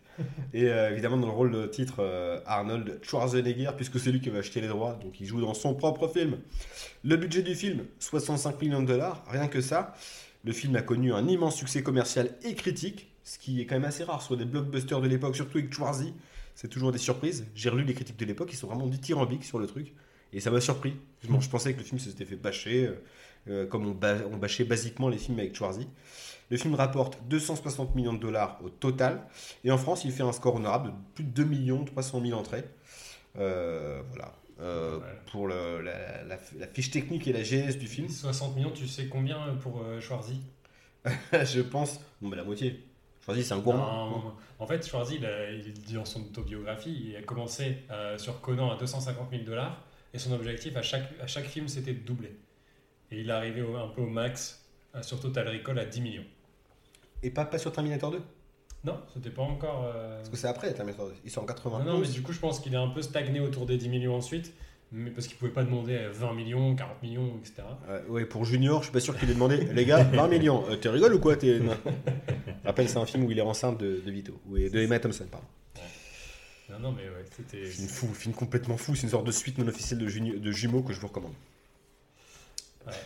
J'ai tellement envie de parler de jumeaux. Non, bah non, là, non, tu non, parles de va- Recall. Alors, qu'est-ce que j'en ai pensé? Bah la oui, question que c'est quoi l'histoire déjà? Alors oui, euh, l'histoire évidemment. Je vais vous parler du scénar euh, que j'ai euh, brièvement résumé. Par contre, moi, je vais pas tout spoiler comme euh, Aurel l'a fait. Bah, je peux spoiler. Donc là, dans le film donc, Total Recall, nous suivons la vie bien tranquille de Douglas Quaid, euh, alias Arnold Schwarzenegger, un ouvrier de chantier. Euh, cependant, il est hanté chaque nuit par un cauchemar l'envoyant sur Mars. Désireux de matérialiser son rêve, il s'adresse alors à un labo, Recall, qui est en mesure d'implanter à ses clients des souvenirs factices. Sa vie et sa perception de la vérité s'en trouvent alors bouleversées. C'est beau. Très bien, ouais, c'est ça. Eh ouais. Et, euh, Euh, Qu'est-ce que t'en dis Et là, c'est, c'est, j'ai envie de dire, c'est pas mal. Voilà, merci. On de Non, non. partage. Moi, c'est un film que j'ai découvert il y a longtemps et que j'ai revu. Ça faisait peut-être une dizaine d'années que je l'avais pas vu. Euh, à l'instar de Robocop, euh, là, là, on est vraiment dans un truc à part où euh, il n'y a pas spécial. Enfin, il y a une dénonce- il y a une dénonciation latente, mais c'est moins obvious que dans Robocop. Euh, là, on fait plus un film de SF pur jus où on parle de la vie du, euh, bah, de l'anonyme américain, du, euh, du, euh, euh, du, du gars qui vit sur ses chantiers, qui a pas forcément une vie heureuse et qui souhaite du coup, euh, du coup s'échapper de son quotidien. Il est costaud l'anonyme. hein. Ouais, c'est clair. Ouais, Je me ouais. dis, il a quand même une, une femme qui est quand même pas Et dégueu. mais justement, justement, ça c'est important dans l'interprétation du film, c'est que ça peut être la perception d'un, de, de juste un ouvrier, c'est comme ça que je l'ai interprété, euh, qui, se- qui, qui s'imagine avec Sharon Stone dans une maison hyper futuriste avec des gros bras. Euh, c'est la perception, euh, comme pour s'évader euh, de, de- Mm. de son quotidien. Bah, après, je- ça c'est l'interprétation de Verhoeven qui l'en fait, parce que Schwarzenegger, je pense qu'il voyait Ouais, pas ça mais ça fait partie de, de l'illusion. Ouais. Tout, tout, tout n'est qu'illu- qu'illusion. en Tout fait. est illusion a priori. Enfin après, chacun se fait sa religion du film. C'est-à-dire qu'il y a Mhm. plusieurs écoles. Il y en a qui pensent que c'est un rêve de, de but en blanc ou c'est la stricte vérité. voilà, tout est possible. Ça a été d'ailleurs écrit comme ça. C'est-à-dire que les deux vérités sont possibles. Chacun. Je vous dirais pas qui a tort ou a raison. Par contre, moi j'ai Je suis content parce que moi, pour moi, c'est un rêve. Donc, euh, je suis content que ça, ça marche. voilà. Donc les, non, les, les deux sont possibles. D'ailleurs, c'est Verhoeven qui l'a dit et euh, il n'y a Mhm. pas de souci. C'est un peu comme David Lynch avec ses films qui, qui personne comprend. Il fait Euh, Tout est possible. euh, l'explication. Ouais, c'est ça. euh, non, c'est enculé ça, David, merde. non, je- j'ai adoré le- le- bah, l'aspect technique du film, ça, ça patine. Robocop, en effet, il y a des effets pratiques, là aussi, mais beaucoup, beaucoup Des plus. maquettes, des Ouais. maquettes. euh, Des maquettes de Mars notamment, Ouais. euh, des Des maquettes de. de sneakers, de Twix. Ouais, non, il y a, c'est, c'est- La vanne, la vanne, la vanne. on a dit qu'il fallait y aller. On y va. Mais euh, je, trouve que c'est, enfin, c'est, c'est ultra immersif malgré tout. Ça Oui. n'a pas trop vieilli. Euh, Il y a un truc, je te coupe tout de suite, c'est que. Non, parce qu'on est là-dedans, c'est euh, les décors, je trouve qu'ils sont restés recyclés sur Mars. Autant sur la Terre, Ah, c'est vachement varié, des que sur Mars, en fait. painting, en fait. Non, non, quand ils sont à l'intérieur, euh, à des carrefours. Ah, c'est ça. euh, t'as le carrefour vue gauche, au, champ, au, champ, au champ rond qui est carrefour euh, gauche. Allez. Il n'y a rien, il n'y a rien. Non, rien. Celle-là, tu pourras la couper. quoi. Je pense que c'est la pire. version. Et, euh, non, mais ouais, et en fait, ils ont, ils sont, ça c'est Verhoeven qui est tombé amoureux de, de Mexico City justement par rapport à son, à son architecture euh, très froide et bétonnée. Ouais. Et je pense qu'ils ont tourné à certains endroits de Mexico City. Donc, euh, Non, je parle de dans, dans un Mars, quand ils arrivent sur Mars, ouais, mais c'est ça, Mars. euh, parce que c'est aussi bétonné euh, sur la. quand ils sont sur Terre. Quand ils s'évadent. euh, de Mars, euh, ouais, c'est. Bref. Ouais, Voilà. Ah, D'accord, alors vous m'avez Voilà. coupé pour arriver sur Voilà, un tunnel voilà. incompréhensible pour les auditeurs. Excusez-les. Hein. Et donc tu voulais dire, excuse-moi Que euh, sur Mars, euh, je trouve que les décors sont un peu toujours les mêmes et que tu vois que c'est euh, dans le studio et qu'ils ont tourné, ils ont foutu la caméra un peu plus vers la gauche, un peu plus vers la droite. Et ça, ça m'a un peu dérangé. Voilà, c'est tout. Oh putain, ah, les bâtards, Ouais, je sais même plus où j'en étais. Non. Euh, non, non, les- moi, les- les- l'esthétique m'a vachement plu.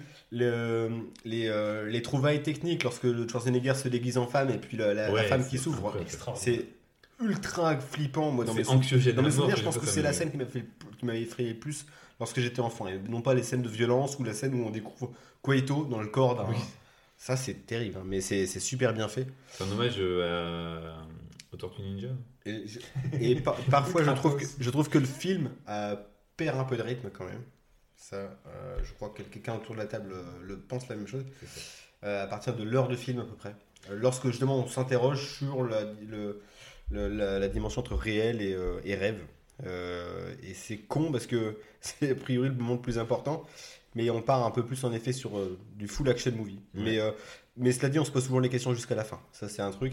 Et il y a toujours il y a, il y a cette fin ouverte que j'ai adorée avec l'explosion finale, le fond du haut blanc, Mm. qui te laisse perplexe et pensif. Voilà. Moi, j'ai bah, un peu comme toi sur le, le- le film. Euh, en, fait, je me suis rendu compte, pareil, je l'avais, j'ai vu des scènes quand j'étais gamin euh, de des yeux qui, qui explosent, comme j'ai dit tout à l'heure, tout ça. Et euh, Je l'ai- je l'avais jamais vu en entier. Il est passé euh, l'année dernière à la télé, je l'avais enregistré. Sur Et une en- cassette? Non, non, non, euh, sur un disque dur dans le futur. Oh, le mec il vit euh, dans Robocop ou quoi? Un mini disque. Et, et en fait, je m'étais arrêté euh, quand j'ai vu le film euh, début d'année.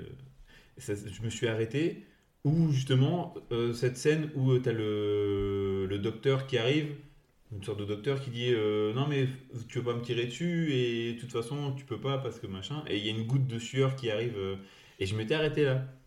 Et Tu dis c'est une bonne fin. et je m'étais dit, bah, c'est très bien. Et là, du coup, pour le podcast, bon, j'ai j'ai dit, ah, il y a quand même encore une heure de film après. J'étais pas au courant. Et effectivement, je trouve qu'il y a un peu une perte de, de rythme. Euh, Quand ils vont chercher le, le cerveau sur Mars, Ouais, là, tu le- sens que là ils se perdent un peu pour. euh, les scènes d'action à la fin sur, euh, dans le cœur Pour du tenir la volcan longueur, ou de la, de la montagne, c'est un peu. Aimer plus fort qu'un volcan. C'est ça à peu près. Ouais. Allez. Une fin eu- qu'ils ont du mal à écrire. En fait, il y a eu énormément de versions du scénario. Je crois qu'il y en a une quarantaine hein, au final. Ah ouais, quand même, c'est Depuis le ça. temps que. Parce que tu l'as dit, ça, le, film a mis Bah, extrêmement depuis euh, début 70 hein, que le scénario il est sur euh, Ouais, les mains de tout le monde. cette fin Et du coup, peu, en fait, euh, il y a- la fin, ils n'arrivaient jamais, jamais à trouver quelque chose de bien. Et c'est au moment où ils ont fait cette dernière version qu'ils ont trouvé cette histoire de, euh, de, de redonner une atmosphère sur Mars, etc. Pour Mhm. conclure l'histoire. Parce qu'à la base, la nouvelle fait 20 pages. Donc c'est aussi. Ouais, donc c'est pour ça qu'on s'est dit la- rapide, quoi. Peut-être finalement la, la- la nouvelle s'arrête à la goutte de sueur. Je l'ai pas lu. Peut-être. Pas- Mais effectivement, je trouve qu'après ça, après ça, il y a un, un autre film qui arrive, euh, En- qui en- se chevauche avec En, la en fait, ce qui est intéressant dans la première heure, c'est le- le- les, les- les différences de rythme. Justement, il y a, il y a des films d'espionnage, des films d'action. euh, De l'humour aussi. De Les- l'humour. Les, punchlines Et- de Schwarzy euh, considèrent ça comme un divorce. À la fin, à la fin, c'est un peu, euh, c'est c'est un peu euh, Ouais. binaire quoi. Enfin, c'est, on va tout droit sur de l'action, Voilà. ça court de partout, et on n'a plus le temps de se poser des questions, de se Mhm. marrer un peu. Quoique avec les euh, les hologrammes, ça c'est un peu Oui, marrant. Ça m'est passé à Jean-Luc Mélenchon. Je- je- Il y a la scène d'hologramme, je vous la recommande. En pensant à Mélenchon, on, on rigole. hein. Moi, il y a une scène qui m'avait traumatisé quand j'étais gamin, et franchement, ça me faisait flipper. C'était le robot euh, taxi.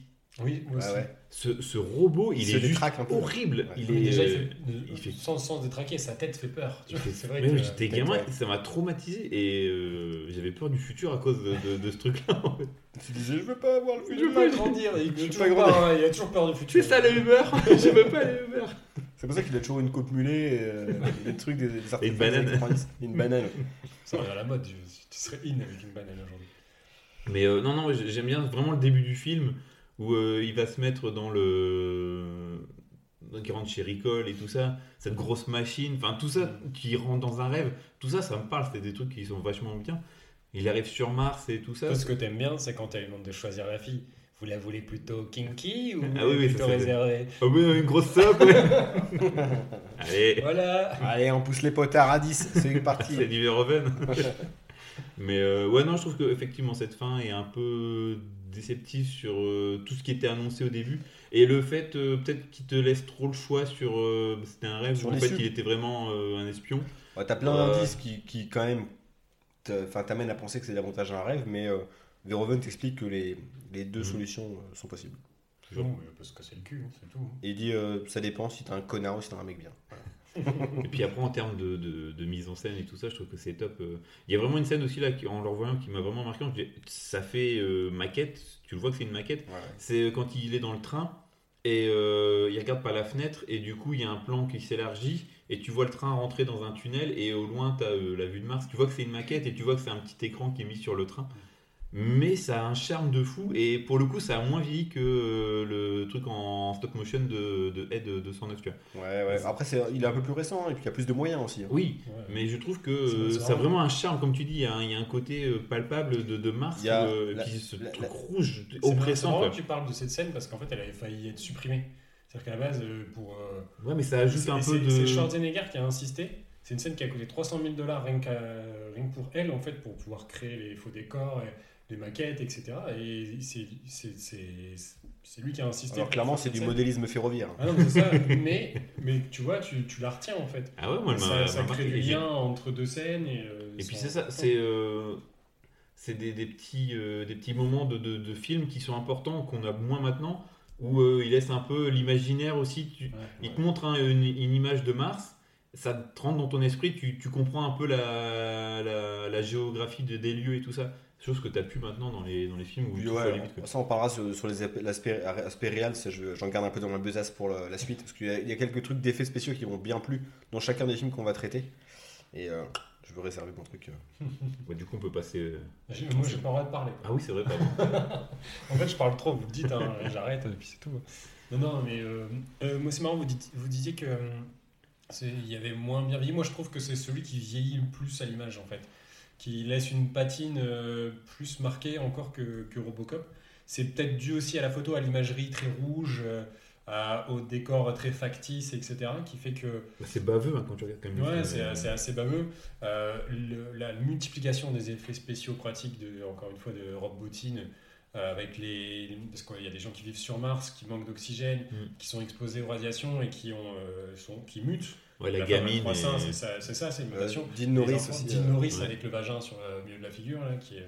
les ga- la gamine et euh, la prostituée aussi. euh, fait ça. C'est une voyante. Ah oui, ouais, pareil. C'est une pute. Non, mais franchement. Eh oh, elle est blanc, bandé blanc, blanc bonnet. Pute euh, et voyante, ok. c'est- Voilà. Merde, euh, les voyantes qui nous écoutent, euh, c'est pas loin. Elles prennent notre argent de toute façon. T'es pas satisfait à la fin. tu repars avec un problème futur, c'est-à-dire une MST ou. euh, Elle te regarde les boules. voilà, on a fait le oh tour. là là, C'est bon. putain, il peut plus s'arrêter là. Voilà, voilà. Mais, euh, mais voilà, mais sinon, c'est un film. C'est marrant parce que je m'en souvenais très très bien. Je pense que je, le revois assez régulièrement. Sans, pense que si je tombe dessus, je regarde euh, tout le temps. Il passe ça- pas mal sur RTL9 aussi lui. Impossible. Sur la chaîne de la TNT. D'ailleurs, on rappelle, épisode toujours dispo. euh, Toujours dispo, toujours aussi qualitatif. Putain, il est ouais. Il est incroyable. et, euh, et voilà, non, mais et Schwarzenegger, comme tu l'as dit, c'est un côté cocon aussi Ultra rassurant. ultra rassurant qui joue à la fois un gentil, un méchant, tu sais pas trop. Il, est, il est sur, sur plusieurs nuances de jeu. Quand... Deux. Deux nuls. C'est beaucoup pour Schwarzy quand même. Euh, le, voilà, moi je trouve que le casting, alors, euh, il, est, il, est, il est franchement euh, vraiment, vraiment plaisant. Il y a des gueules. Il y a des il y a gueules. toujours des gueules qui sont là. Michael Ironside qui est une gueule de cinéma. Dean Norris qui passe sa tête, je trouve ça très très sympa aussi. J'aurais adoré que ce soit doublé par Bakri. Ça, ça me fait chier, tu vois, qui, qui balance des trucs comme ça. Pardon. C'est une belle Et, imitation. et j'ai pas trouvé qu'il y avait de. Alors, je, je trouve pas que ça, ça perde de, de rythme, mais, euh, mais je vois ce que vous voulez dire, c'est un peu plus sur des rails sur la fin. Ouais. Et moi, la scène qui m'a vraiment euh, marqué euh, quand je l'ai vu la première fois, c'est vraiment la scène de l'escalator, qui de toute façon. Wow, l'une de ces violences là, ouais. Ça m'avait vraiment choqué en fait. Les boucliers humains et le, tout. Le, le fait qu'ils prennent un, un- un innocent en bouclier humain et que le mec se fasse trouer comme un gruyère, mais d'une force. Le héros il perd Ça sa superbe. choqué du tout. T'as fait, ouais, normal. J'aurais fait, fait pareil. en fait, ça on, on est hein. tous devenus fous. Verhoeven avait raison à l'époque. Mais c'est ça. Ah non, moi ça m'avait vraiment, vraiment choqué. Et, euh, là, là, je lui dis, bah, quand même, c'est fou. Et je sais pas, il a pris un père de famille. C'est le grave, héros, c'est le mec censé est là, il se protège derrière un, un type random. Bah, c'est vrai quand tu ouais quand tu mais en fait Ah, tout on Il a, per- il a perdu toute son humanité, j'ai l'impression. Il n'y a plus rien, il n'y a plus rien, le mec. Il n'y il a est plus rien dans le sac. C'est une coquille vide. C'est un, un Kinder robot, surprise c'est un sans robot surprise. Robot ingénieur. je sais pas. Oh bah Et, euh, et voilà, mais euh, c'est un film qui est toujours aussi plaisant. Euh, J'ai jamais vu le remake, je sais pas si vous l'avez vu avec Colin Farrell. Non, mais Colin, d'ailleurs, l'a vu. Ah, Colin, un avis sur Robocop, le remake? Non, sur euh, Total Recall, Total pardon. Recall. Mémoire reprogrammée. Euh, Juste un mot sur le Total Recall, le, Le le remake. remake. Le remake. Avec Colin Farrell. Euh, pas très bien. Bah, voilà. Pas très je pense qu'elle résume très très bien. Et, euh, On l'imagine, hein, on Non, mais voilà, je pense qu'il y a des fois des trucs Ah, t'as pas d'intérêt à les voir. Et, euh, de synthèse à deux balles. Image synthèse, c'est ringard non de, dire, euh, de dire ça. Faut dire CGI, ouais. c'est plus classe. Image synthèse, c'est vraiment le gars qui était cryogénisé en 96. Quoi. Voilà. J'avoue. Et voilà, j'ai fini. Et pour moi, c'est un rêve. Bim Ouais, pareil. On passe au film suivant. on passe du coup à Starship Troopers Starship Troopers. Starship Troopers ok, bon, bah, c'est pas grave. pourquoi C'était l'accent, là. Par rapport à l'anglais, tout ça, comme d'hab. Donc euh, Starship Troopers, euh, film américain réalisé par Paul Verhoeven, sorti en 1980. Sérieux, par Verhoeven. Bon, c'est ouf, c'est c'est dans le thème, c'est pile poil Ce euh, ce qu'on fait. Ce serait fou, quand même. Incroyable. Est sorti en 1997. En fait, vous allez pourrir en Comme on a pourri à peu près toutes les chroniques de chacun. Parfait. Librement inspiré du roman Étoile, garde à vous de 1959 et écrit par Robert Helaine et adapté en scénario par euh, Edouard euh, Neumeyer, dont on a déjà parlé tout à l'heure pour Robocop. Parce que Verhoeven voulait retravailler avec lui euh, suite. Euh, Il n'a pas fait grand chose d'autre comme scénario, euh, monsieur ouais. Vrai. Il n'est pas devenu gardien? Gardien. De, Ah de football de, de, de, de l'Allemagne. Ah, Neuer. Manuel Neuer. Manuel Neuer. Merde, merde, merde. C'est mon seul truc. Le euh, gars est pas foot du tout en fait. hein. C'est- c'est- on le savait hein, depuis quelque temps. J'ai essayé, j'ai essayé. Non, mais c'est bien, c'est bien tenté. Le réalisateur euh, aime ce scénario de science-fiction, et, mais il décide euh, également d'en faire un film de guerre ambiance 39-45, rapport à tout ce que tu as dit tout à l'heure. Effectivement. Le scénario sera donc remanié pour dénoncer le fascisme et la guerre, mais on en reparlera un peu plus tard. Euh, pour le casting, Paul Verhoeven souhaite parodier les séries et les teen movies américains, et il choisit donc des comédiens au trait lisse, tout droit sortis du petit écran. On retrouve donc euh, Casper Van Dien et Dina Meyer qui ont déjà joué dans Beverly Hills, Patrick euh, Muldoon qui a joué dans Melrose Place, Seth Gilliam qui vient du Cosby Show, Neil Patrick Harris qui était dans la série Dr. Doogie, aussi connu sous le nom de Barney dans O.M. on retrouve aussi, euh, bah, comme on a déjà parlé, hein, de- des habitués de- du cinéma de, de Verhoeven comme Michael Ironside, Marshall Bell ou encore Dean Norris. Oui, Toujours les mêmes. toujours. En même temps, vu leur gueule, euh, ils, ils sont vraiment. T'es- euh, fort. de Théo. l'emploi. Ouais, c'est ça. Euh, au niveau du budget, On n'a pas 40% parlé de Barbie. De Barbie. Dennis, Denise. Ah oui, c'est vrai, j'ai complètement zappé que Denise Richards, oui, oui, le personnage majeur du. qui était, fait partie des, des meufs qu'on aimait bien quand on était adolescent. Que j'avoue qu'elle aurait dit oui, j'aurais pas dit non. Oh putain. Phrase de beau. J'en perds de.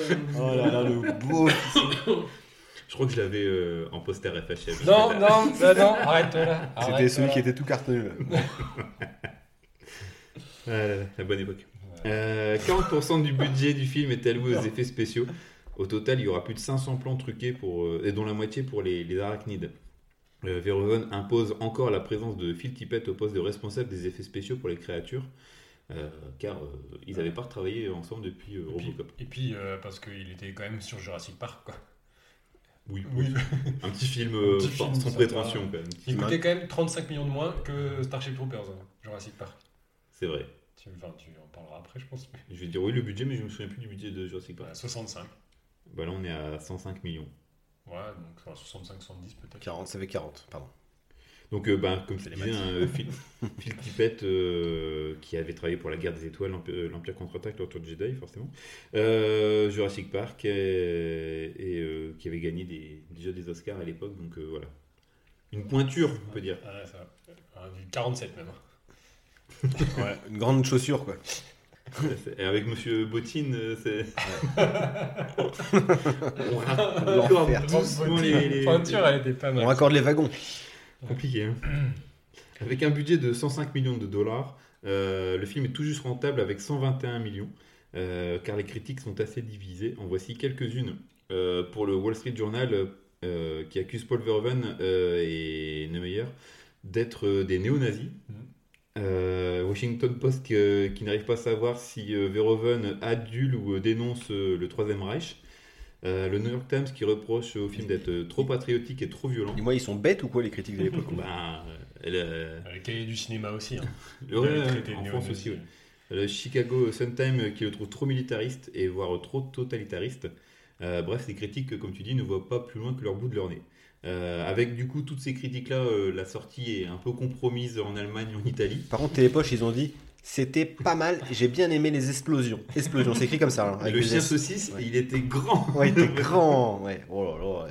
Télépoche, c'était pas ouf. Non, c'était Télé-Z en plus, le chien saucisse. Ouais, ouais, Télé-Z. Donc rien à voir. Té-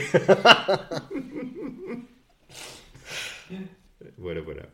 Euh, donc du coup, le, le film fait, étant passé comme étant vu comme un film fasciste, euh, difficile de, de le produire, il faudra faire la promotion, je vais arriver, Et, et- en Allemagne et en Italie. Et en plus, il est sorti deux semaines après euh, Titanic.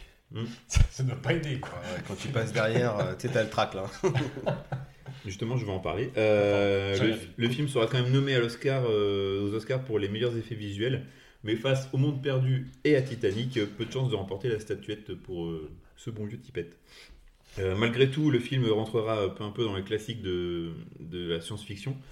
Euh, mais malheureusement, suite aux mauvais résultats, on n'aura pas euh, de suite euh, parce que Verhoeven, en fait, il voulait euh, refaire une. Bah, Il y en a eu des suites. Oui, mais bon. Mais sans lui. Mais Sans non, lui. pas tellement officiel en plus. Enfin, Si, si, il y a des, Si, si, si, canoniques, il y a Ed Niemeyer qui a travaillé, etc. ouais, mais je, mais je y veux dire, dans, retour de- dans- dans l'ambition dénonçatrice. Ah non, c'est Ah non, juste, oui, c'est juste que c'est cheapos, c'est des, suites en direct ou DVD. Bah, c'est avec. Casper Van Dien, quand même, qui revient.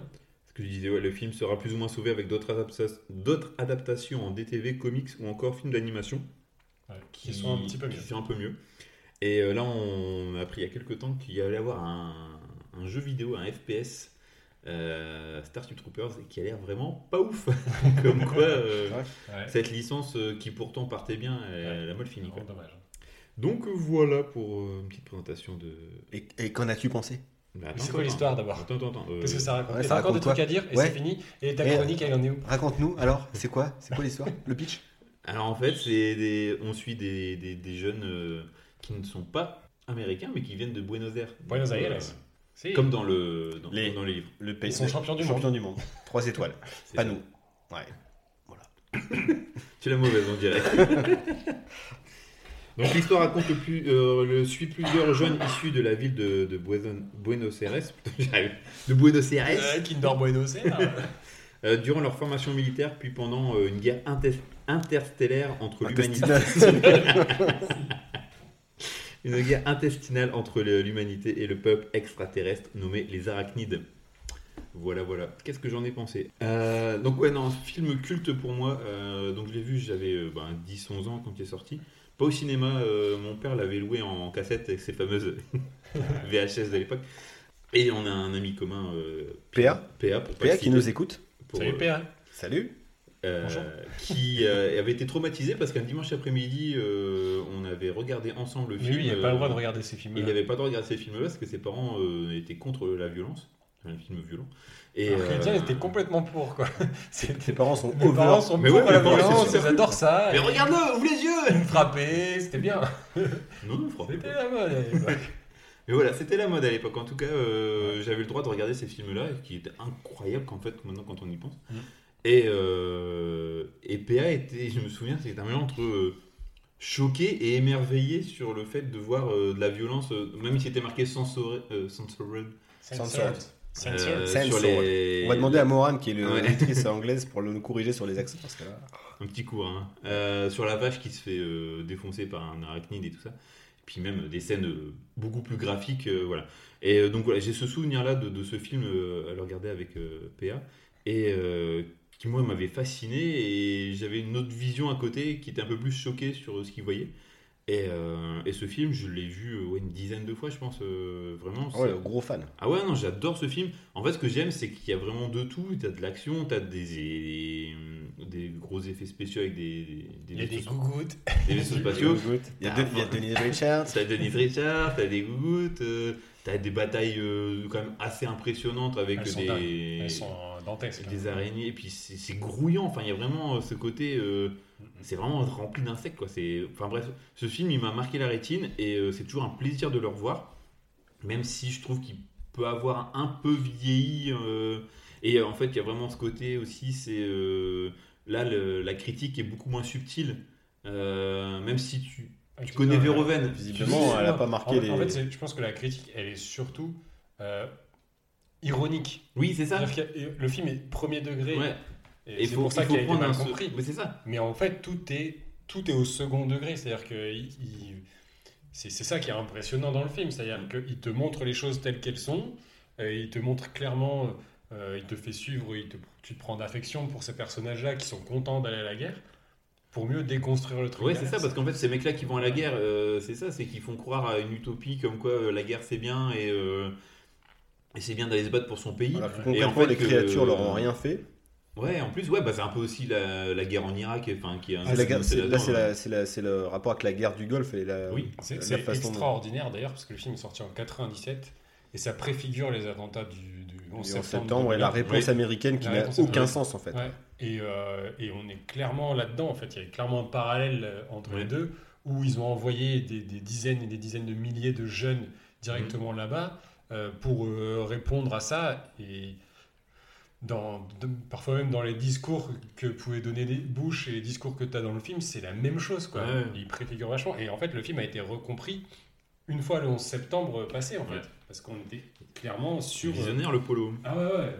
Ouais. Et, euh, Et- Visionnaire, mais il, avait, il, y avait, il y avait déjà eu ce type de réponse dans le cas de la guerre, la guerre du Golfe en 80, 90.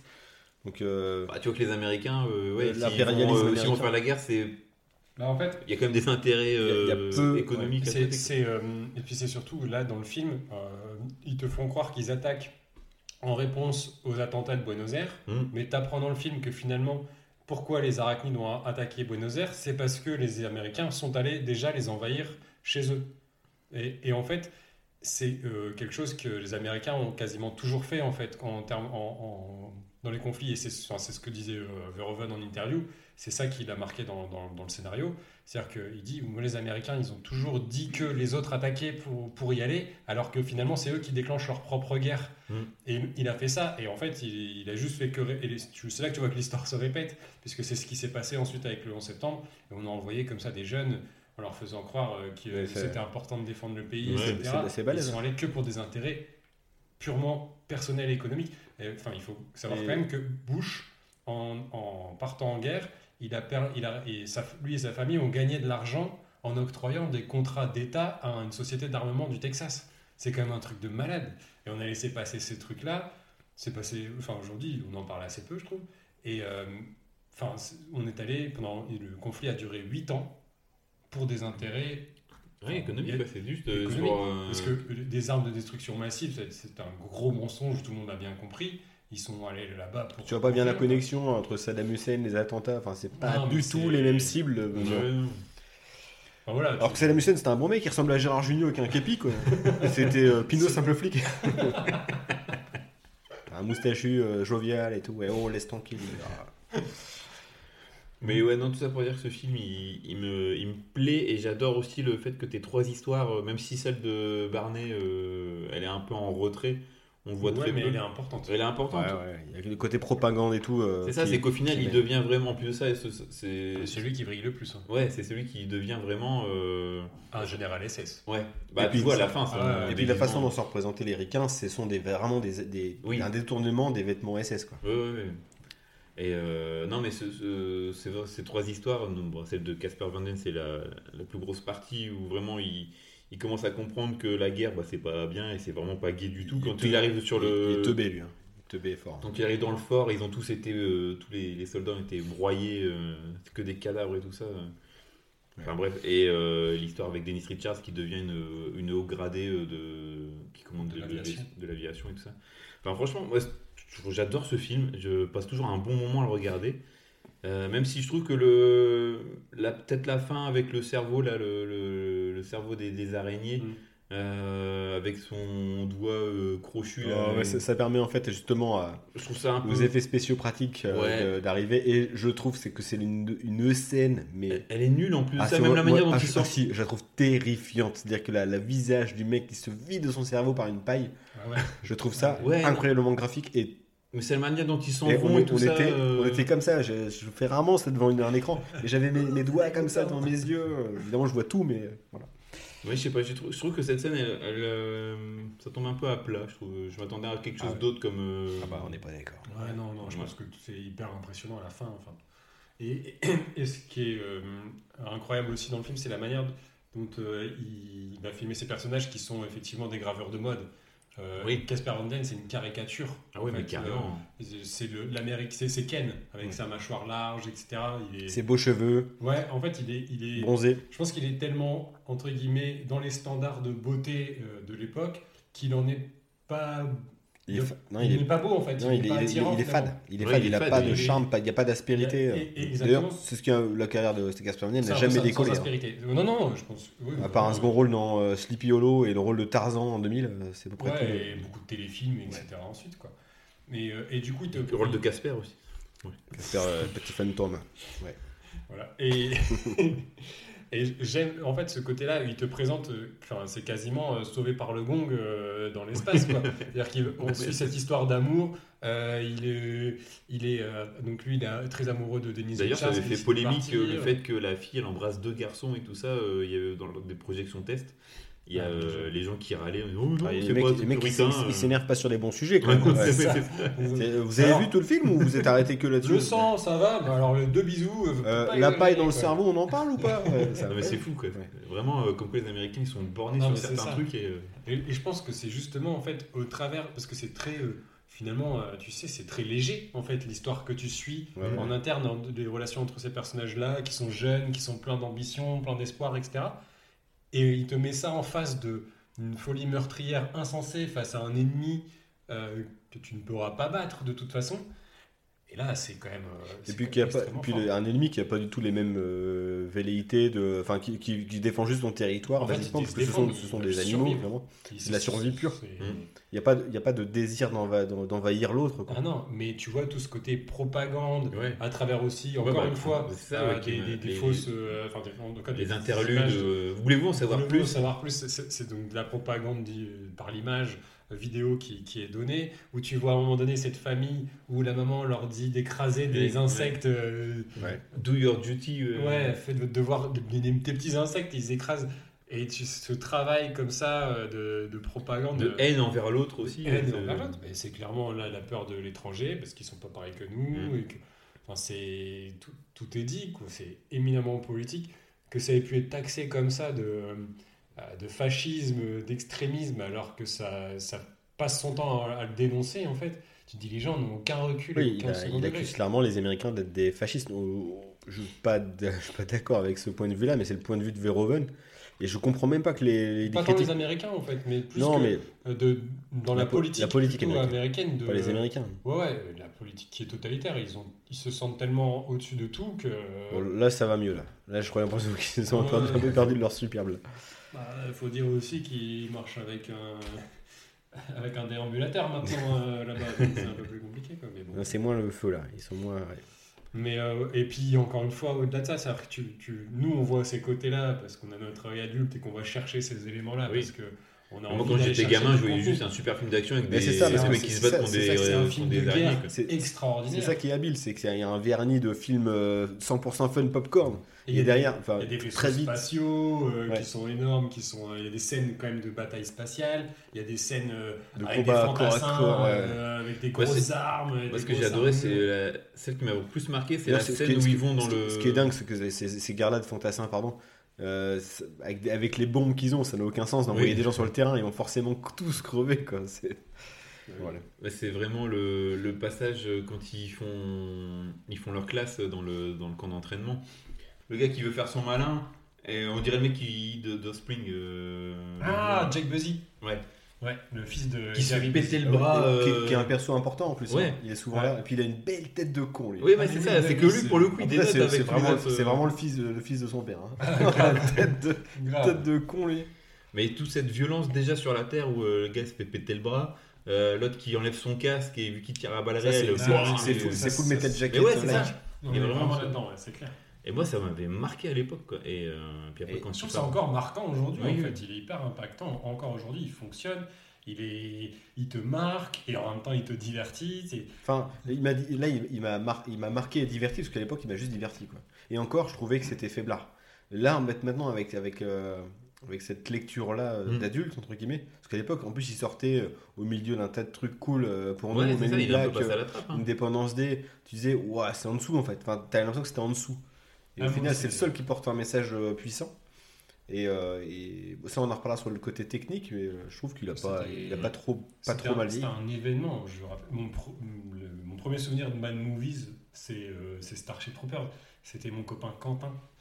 Oh oui. Quentin, c'est lui qui avait ramené ça à l'école pour. euh, Il y a des images de Starship Troopers qui va sortir et tout. C'était genre incroyable quoi. Cette année-là, c'était Starship Troopers et Godzilla quoi. C'était et Starship Troopers euh, aujourd'hui, il a quand même. Ouais, il a plus de. Ah, il Godzilla, a mieux c'est. vieilli quoi, clairement. Godzilla, s'il n'y a pas Jean Reno, le film, c'est.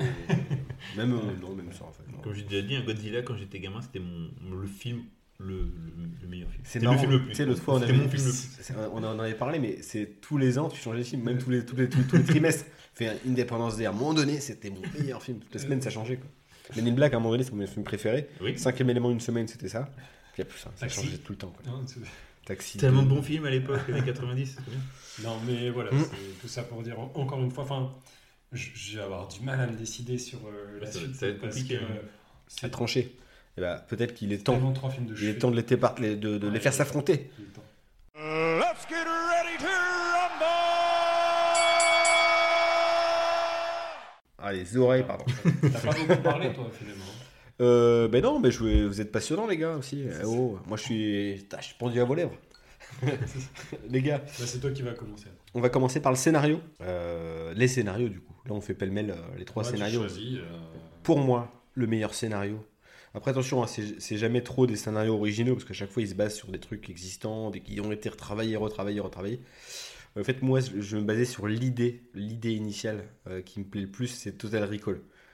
Ne voyez pas là, euh, chez moi, le- l'envie de défendre mon film bec et ongle, mais l'idée du, euh, euh, rêve qu'on implante chez quelqu'un pour lui faire croire une réalité ou qui veut échapper à son quotidien pour partir sur Mars, pour moi, ça, me plaît. Et puis vivre la vie d'un héros. Et sur- surtout cette confusion finale qui est, qui est totalement volontaire, où les deux scénarios sont possibles et cohabitent entre le réel et, et l'irréel, pour moi, me séduisent complètement sur Total Recall et c'est euh, c'est du pur génie, sauf sur le sur l'élaboration du scénario et puis cette, cette branche de 20 minutes qui est mise, mise dans le film sur la fin, qui ne sert strictement à rien.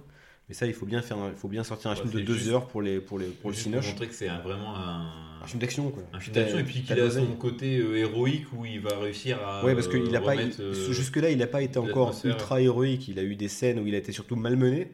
Et là, il va pouvoir enfin démo- démonter, démonter les méchants. Enfin, en tout cas, plus que depuis le début. Et puis remettre une un- atmosphère. euh, Ouais, c'est juste un. Voilà, ça, c'est l'objectif final. En, en termes d'héroïsme, c'est pas mal. C'est costaud. Ouais, là, à côté, Thomas Pesquet qui, envoie, qui, fait du, qui fait du saxo dans l'espace, euh, bidon complet. quoi. les Ouais, ouais. Ciao, ouais. Et Thomas, euh, salut, pardon. Je t'adore en plus. Après Zidane, t'es le meilleur pour moi. Voilà, je voulais le dire. Ah ouais, ça dénonce. On pourra mettre un hashtag euh, Thomas Pesquet. Hashtag Thomas Pesquet, la dédicace.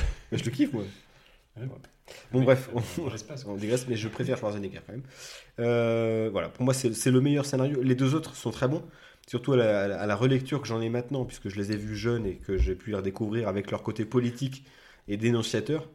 Euh, dans l'ordre, en vérité, donc je mettrais Total Recall numéro 1. Euh, je mettrai en numéro 2, et ça va peut-être vous surprendre, Starship Troopers. Euh, même si le scénario, en fait, il est relativement convenu. C'est un film de SF, de, d'une équipée qui part en guerre contre une, une- une bande d'insectes sur une, une planète lointaine. Et enfin, euh, Robocop, donc on fait revivre un flic euh, et pour parler de la privatisation possible de la police et les conséquences que ça engendrerait. Donc pour moi, Total Recall pour le côté rêve. Ça, c'est, euh, un truc qui me parle tout le temps. Les films sur le rêve, ça peut être très bien un film de. Inception, moi. de nos rêves, c'est pas ça avec. euh, La science des rêves. Ah ouais, vous parlez que Robin la, Williams. la- la science des rêves de Michel Gondry que je recommande. C'est pas la même, euh, le même rêve, mais c'est des rêves plutôt euh, bizarres et cool. Et voilà, pour moi c'est Total Recall qui, euh, qui a mon point.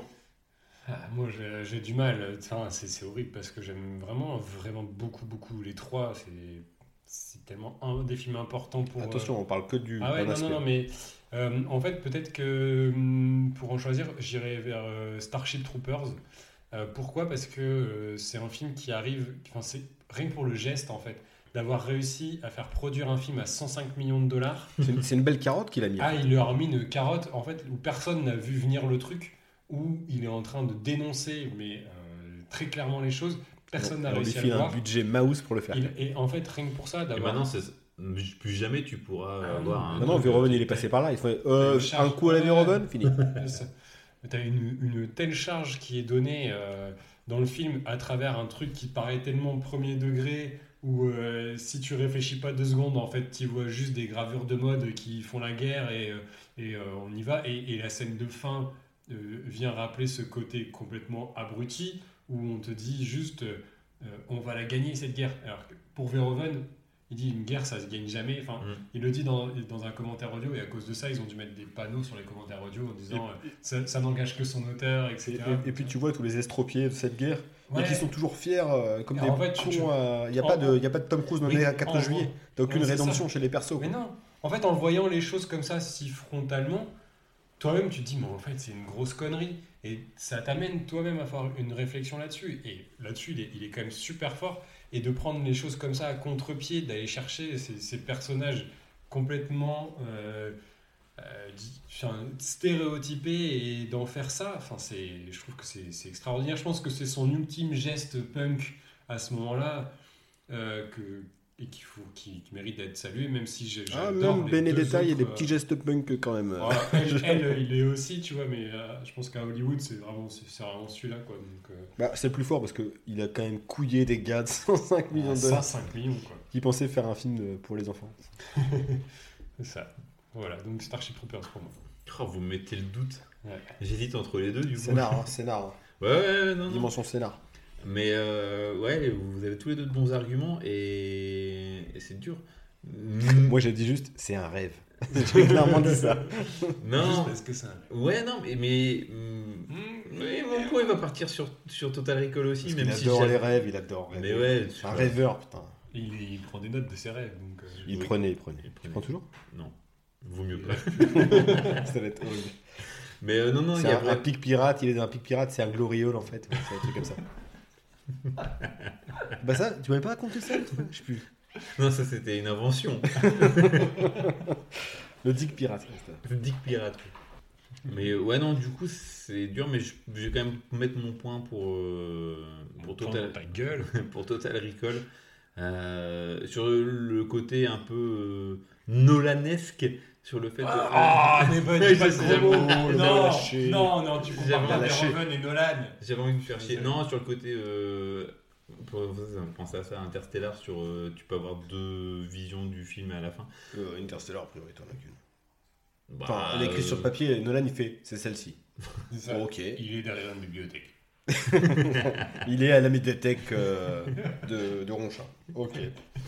Mais euh, non, non, il y a vraiment, ouais, le, comme tu tu as tout, t'as tout dit, hein, sur. euh, tu t'incarnes un, un personnage euh, qui a une vie folle et. Ah, en fait, c'est ça, il se projette. Il... Bah ouais, non, c'est mais plus c'est Sharon, quoi, tu vois. Sharon, il la dégage pour Rachel. hein. C'est vrai.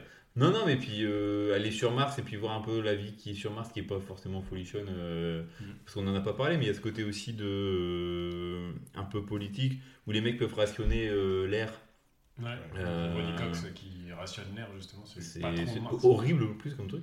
Enfin voilà, donc euh, non, pour moi, encore une fois, d'un paradis, potentiel, ils en ont fait un enfer. Ouais. Comme la Terre peut-être. C'est exactement Ah, ça. Il n'y a que des pavés dans la mare ce soir. C'est- politique, c'est vérovenesque. Ouais, c'est l'anticapitalisme. Donc voilà, euh, mon point va pour euh, Total Recall. Total Recall. Ok, Très bien. un point pour euh, Recall sur cette manche-là. On passe maintenant À la réalisation. à la réalisation. Ah, moi, je, moi, je mettrais mon point sur, euh, sur Robocop. Euh, clairement, parce que euh, pour, pour beaucoup d'aspects, je trouve que euh, c'est lui qui a, il a une identité visuelle quand même assez forte. Il est, même s'il est monochrome, entre guillemets, puisqu'il a, il a une lumière qui est quand même Ouais, Euh, grisâtre. hein. très grisâtre. Tout est gris, tout est euh, Mm. métallique, tout est bétonné. C'est, tu vois une ville en décrépitude et en même temps, c'est une espèce de reconstruction futuriste avec euh, les technologies, donc euh, l'armure du robot qui est grise.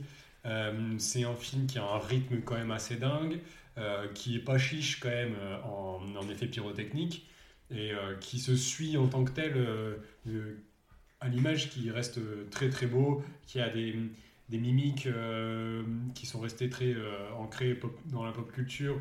Euh, je pense à- au fait de tourner son flingue, de le remettre dans sa jambe, etc. Un Euh, peu la cowboy, ouais. Cowboy Ouais. robot. Rien que l'armure, elle est, enfin, ouais, elle est restée dans, dans toutes les mémoires. Aujourd'hui, je pense que tout le monde la connaît, en tout cas de, jusqu'à une certaine génération peut-être, mais voilà, tout est, tout est là et visuellement, il- c'est le plus vieux, mais moi, je, je maintiens en fait que par, euh, par rapport à, à ce qu'il raconte et comment il s'ancre dans un futur différent, euh, il permet de rester intemporel quand même. Et même si, euh, ben oui, euh, les ordinateurs ont des touches, les écrans sont bombés, euh, tu es dans, cette, dans, ce, dans un futur alternatif auquel tu crois, Un futur des années 80. un futur des années 80 et qui, qui fonctionne. Ça Et, devient- Ça devient de plus en plus à la mode le, le rétrofuturisme dans les Ouais, c'est ça. séries comme la série Maniac, je sais pas si vous avez vu. C'était Non, euh, j'ai pas vu. un peu à la base. Mais, euh, mais voilà, enfin, je, je, je- je- c'est, le, c'est le film sur lequel je, euh, j'arrive encore à le. Enfin, je, je les aime tous les trois, encore une fois, mais le plus d'enthousiasme à l'image, c'est sur celui-là. Et euh, voilà, Robocop, c'est mon film. Quoi. Moi, c'est Starship Troopers. Parce que il y a de tout. Je trouve que déjà, il vieillit vraiment bien. Les, les arachnides et tout ça, ils sont encore vachement euh, crédibles.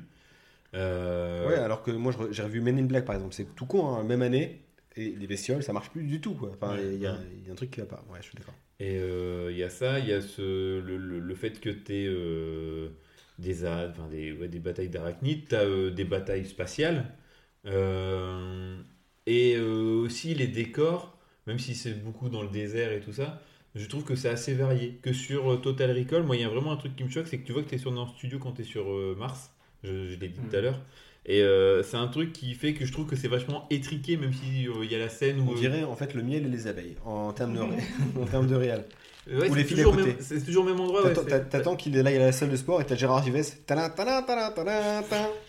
Et puis voilà, il se retrouve. euh, Salut Arnold Ça fait deux épisodes qu'on parle de les filles d'à côté. Et alors On peut en parler euh, autant qu'on veut. On fera un épisode dessus. non, on parle pas de série ici. Et euh, ouais, sur Total Recall, c'est- c'est c'est ça. Je trouve que c'est très bien, mais euh, il y a trop ce côté euh, studio qui ressort dans le film et qui me gêne un peu. Euh, Je et trouve que c'est moins beau aujourd'hui à l'image, ouais, euh, ouais, encore, je trouve que cette patine rouge, elle fait vraiment Mars et euh, suffocante et ça marche plutôt bien. Et sur Robocop, je trouve qu'il fait très années 80 et et comme je disais tout à l'heure, hein, le fait que le Ed 209 il soit en stop motion, ça m'a sorti du film en fait. Ah ouais, tu, te rends compte que c'est un film et voilà, Ouais. c'est euh, c'est ça. Je trouve ça magnifique. Ouais, bah après ça a son Si, charme, hein, si, mais sur euh, le côté technique, mais c'est vrai que si euh, pour impliquer les gens, euh, c'est c'est moins simple. Je suis d'accord avec Alex. Toi, ton point du coup, c'est? C'est pour euh, Starship Troopers. euh, moi, je vais rejoindre Alex euh, sur Starship Troopers. Sur- vous êtes toujours contre moi. Non, mais j'étais j'étais étonné de. Je pensais que ça allait être le pire en fait en termes de réel. Sur le, le- les années passées, en plus sur la, la CGI, vous savez, comme j'aime pas les trucs qui, Mhm. qui sont en plus euh, ultra périssables. Alors que les autres, même ceux de. Enfin, les effets spéciaux, on parlait de 2D, euh, le, Ouais. et qui, qui, qui, garderont toujours leur charme quoi qu'il arrive. Euh, là, je trouvais quand même que ça avait une cohérence et puis euh, sur tout le film, quoi, t'as as un truc.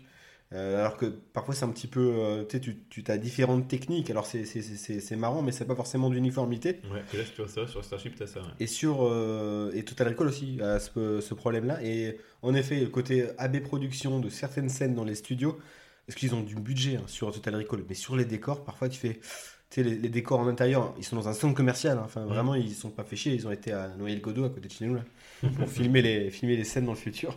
Croyez-moi, là-bas, euh, pour les gens qui connaissent pas Noël-Godot, c'est pas le futur. hein. on, est Keblo en 94 euh, par là. Et voilà, non, euh, je vais rejoindre Alex pour le, côté SF. Et j'étais surpris. Je pensais au départ mettre euh, entre Robocop et Total Recall parce que c'est les effets spéciaux qui me parlent habituellement. Mais pour l'uniformité et puis le, du coup le cachet que ça envoie. Et en même temps, il y a des effets techniques. On en parlait avec l'aspiration du cerveau, qui est quand même une scène qui m'a ultra choqué et, qui est ultra graphique. Il y, a, y a quand même les deux qui, co- qui, qui cohabitent. De Starship Troopers. Ok. Ça fait. Un point pour Starship. Un, un point- pour, un point pour Total Recall. Ouais, c'est ça. Attention, jeu d'acteur. Jeu d'acteur. Peter Weller va-t-il va-t-il sortir euh, Alex? Ah putain, euh, c'est compliqué. Euh, J'avoue que là, c'est ultra chaud. Parce que. franchement, euh, le jeu d'acteur, qu'est-ce que qu'est-ce que je vais mettre? J'en ai aucune idée. Euh, Pierre, Moi, je sais. vas-y. Moi, je pars. Parce que c'est le gars qui incarne le mieux son perso. C'est Peter Weller, en robot. Même si.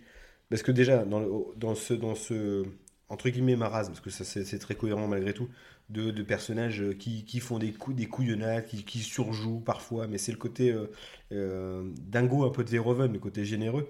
Lui euh, est top dans sa version humaine et incroyable dans la version robot. Enfin, t'y crois, mais crois. à 2000%. Moi, je fais Parce le que- robot, à part la danse du robot, je suis nul. Je te fais bonjour, non, non, personne n'y croit. Donc, déjà, chapeau, monsieur. C'est vrai qu'il arrive à l'humaniser tout en restant assez froid. Et, Ouais. euh, Et ça, c'est fort. Euh, Nancy Allen en backup est top. Elle est top. Mm. Ah, Les autres acteurs, bon, c'est c'est- c'est le point de vue de Verhoeven, c'est le truc de faire un truc un peu, un peu dingue, un peu excentré, avec les méchants méchants, mais c'est- c'est c'est pas grave. Et puis ça fait, ça fait sans doute le charme du film. Il y a le, le méchant qui, qui décède, j'ai plus le nom d'acteur malheureusement, celui qui décède justement dans l'acide, qui joue ensuite dans la série Urgence, qui joue Euh. ce, ce médecin très méchant, euh, Ah putain, oui. qui- Euh, n'a pas beaucoup de cheveux, qui ressemble un peu à Flea de euh, Red Hot Chili Peppers. De bassiste. Oui, oui, oui, oui. Ouais, ouais. Bah, ouais, oui. Non, Mais celui-ci est très bien. Parce que, Et je- j'aime beaucoup lui. euh, ouais, il y a les vraies gueules, le méchant. Bah, Sans chez Verhoeven, c'est ah ouais. C'est ça, c'est oui. que chez Verhoeven, de toute façon, t'as toujours des gueules.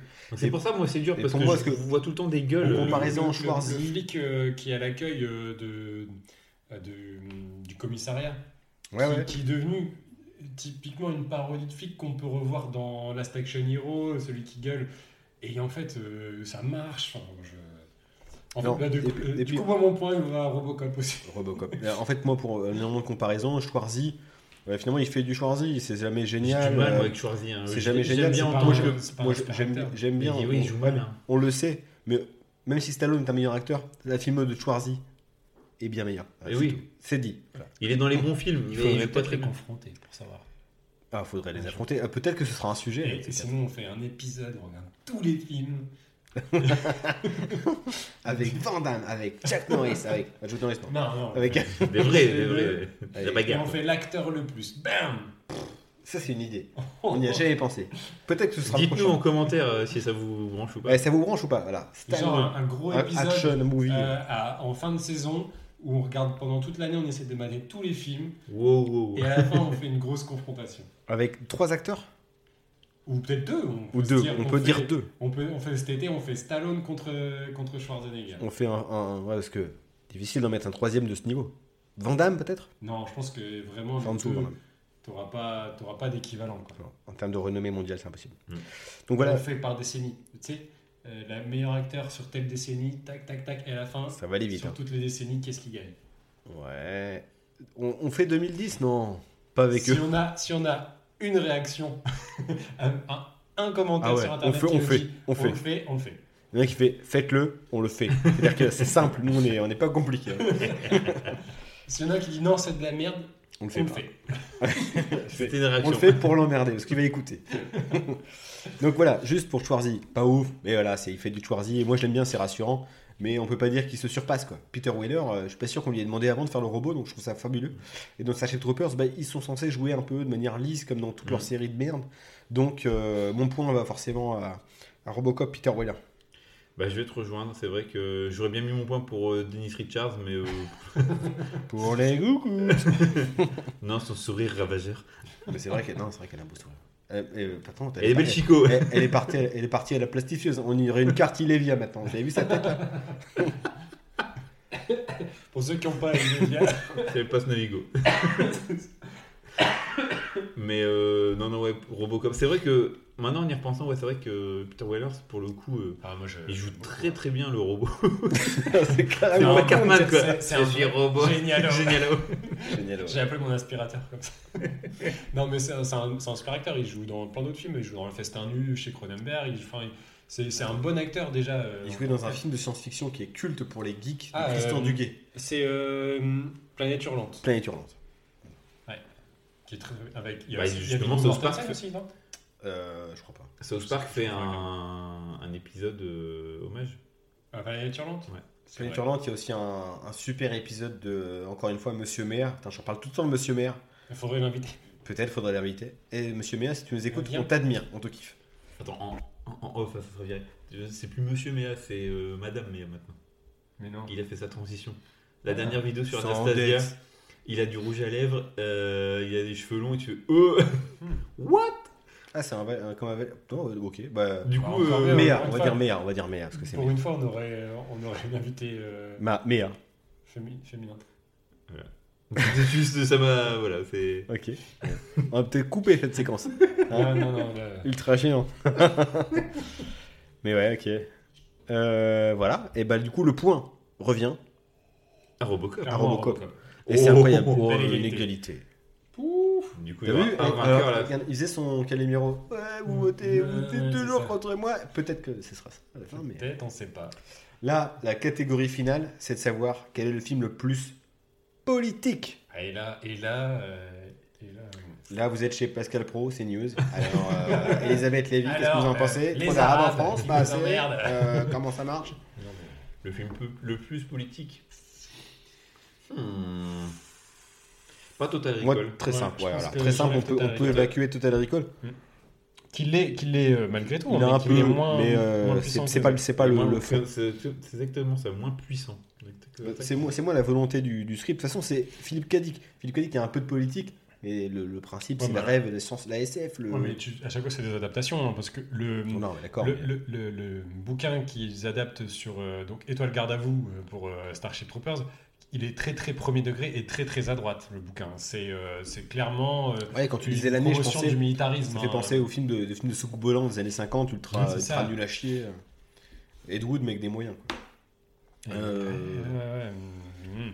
Entre Robocop qui pose le capitalisme Ah, c'est Et, un film euh, clairement ouais, sur le- les limites Ouais, du et capitalisme. Troopers sur la guerre et Pour- euh, le fascisme peux- et le totalitarisme. Moi, j'ai ma réponse. Enfin, pour, pour moi, en fait, le, le principe, en fait, on, on dirait encore un ado lorsqu'il tourne euh, Starship Troopers, euh, Paul Verhoeven. C'est-à-dire une caricature presque poussée à l'absurde finalement Oui. des États-Unis. Bah, Parce que, c'est c'est, hyper parce, que, symbolique, parce que- c'est parce que vraiment les enjeux sont plus compliqués que ça.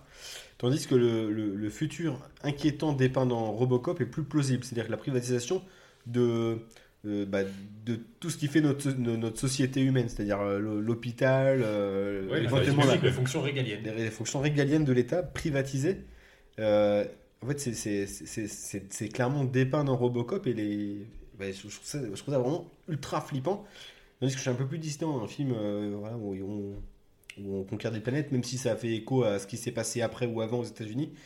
Je trouve que c'est une caricature abusée en fait, mais elle est exagérée. Tandis que Robocop, j'ai l'impression qu'il est, plus, clairvoyant. ouais. C'est plus clairvoyant Ouais. sur euh, ce qui peut se passer potentiellement à l'avenir et de manière- voilà, très, très prochainement. Voilà. Ai Hmm. pété l'ambiance. Ouais, non, mais c'est clair, hein, mais, euh, Ça va, les mais gars je te rejoins parce que Parce que là, C'est une, plus- ju- une justice privatisée, ça existe déjà aux États-Unis et c'est c'est déjà un délire. Quand même. Comme euh, dans Fortress, les prisons, tu vois, c'est. Et ouais, non, je te rejoins sur. euh, je pense que voilà, là, il y, a- il y a un vainqueur qui se dessine. Euh, je vais te rejoindre sur Robocop aussi parce que c'est vraiment. Ouais, c'est plus subtil la manière dont c'est dont c'est distillé.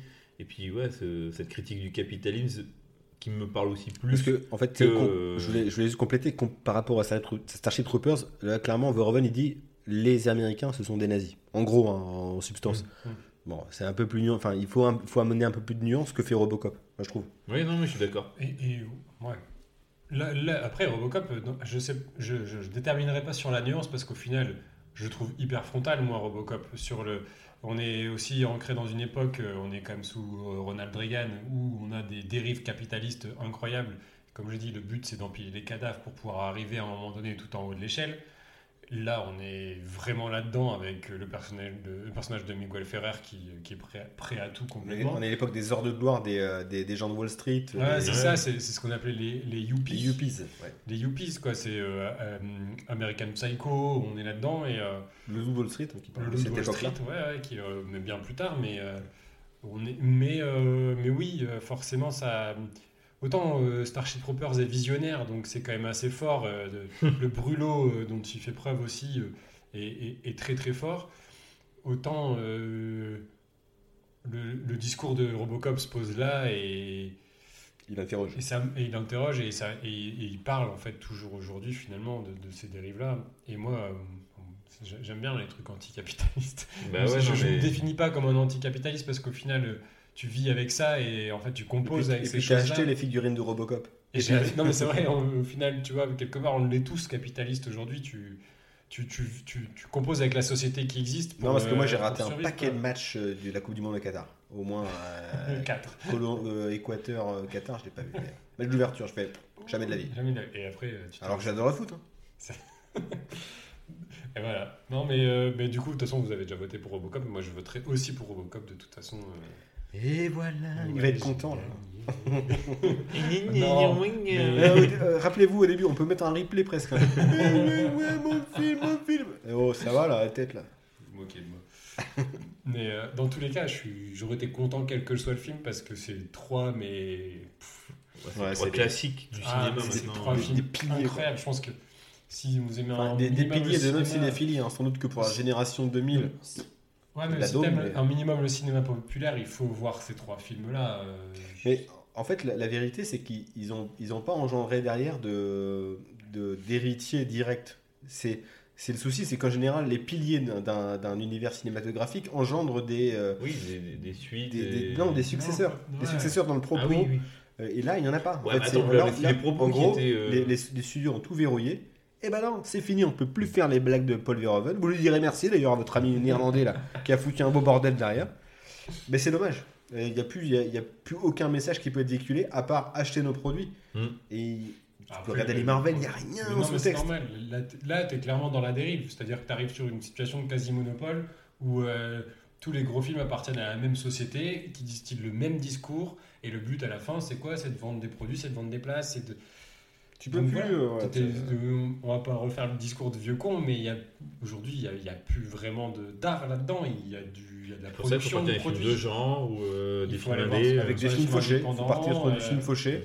Il faut partir sur des plateformes comme Shadows. Je vous rappelle, Ouais, quand on vrai. arrive sur les derniers jours. Non, bah non, le moment où l'épisode est diffusé, il est plus bon le code. Non, bah.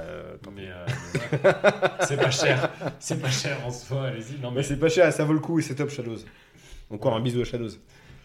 Et, euh, et voilà. Non, mais c'est vrai, c'est un discours qu'on ressort à chaque fois. On a l'impression de passer pour des vieux. euh, Mais non, euh, valeurs, mais parce que en fait moi je peux plus je peux plus m'enthousiasmer aujourd'hui le tu sais le, le buzz de la semaine c'est le truc qu'il faut avoir vu dans la semaine parce que T'as vu Gilles Verdez À un moment donné, il a failli se battre. alors ça j'en parle même pas mais au-delà de ça un exemple typique c'est mercredi la série mercredi où il y a des vidéos à tout va sur ouais, la scène de de- danse de ouf. Ah oui, et qui com- il compare avec la série des années 60.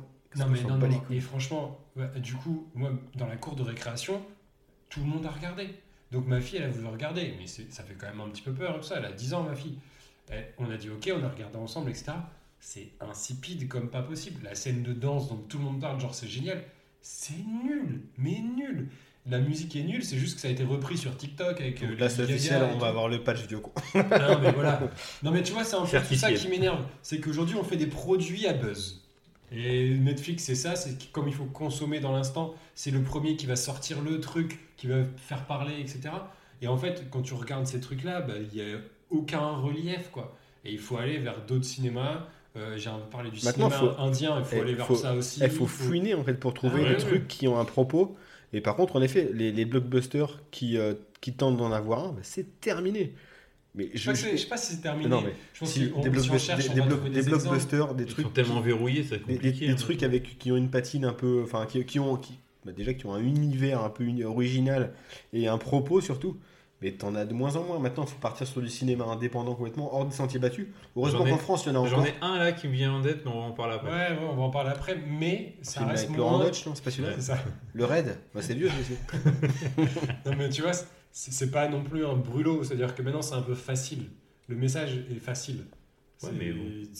Aujourd'hui, en fait, le, le seul message qui est porté, et tant mieux, c'est plutôt au niveau de l'écologie, c'est aussi au niveau du féminisme. En fait, c'est d'autres types de messages. Mais en fait c'est parce que c'est- il y a des messages aussi euh, que il faut, faut le dire Ouais, mais qui sont moins dangereux pour euh, les gouvernements en place et pour ces trucs-là. en fait, euh, c'est des qui, messages euh, qui sont devenus mainstream aussi. Aujourd'hui, être féministe, c'est devenu mainstream. C'est devenu une obligation. C'est devenu une case à cocher dans un cahier des charges pour faire des films. Mais, euh, mais tant mieux que ça change. Tant Ouais, j'ai eu peur que- Non, non, non, non. mais tu vois, en fait, c'est-à-dire que c'est- avant, quand tu avais ce discours-là, comme le discours de Verhoeven, tu étais vu comme un anarchiste, tu étais, vu comme quelqu'un à part. Aujourd'hui, maintenant, en fait, tout le monde essaie de se racheter une bonne conscience après des années et des années de conneries et des siècles de conneries.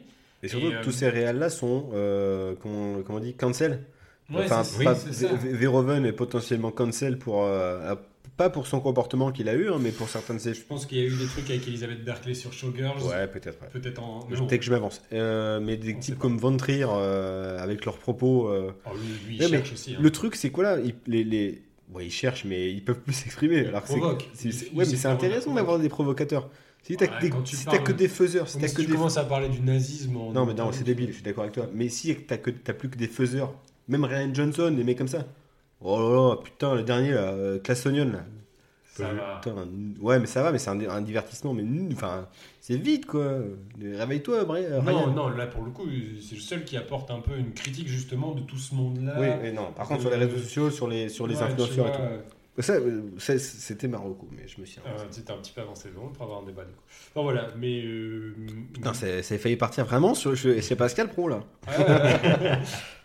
Ouais, Non, non. Mais plus de gauche, quand même. mais un peu plus, un peu moins à droite en tout cas, ça c'est sûr.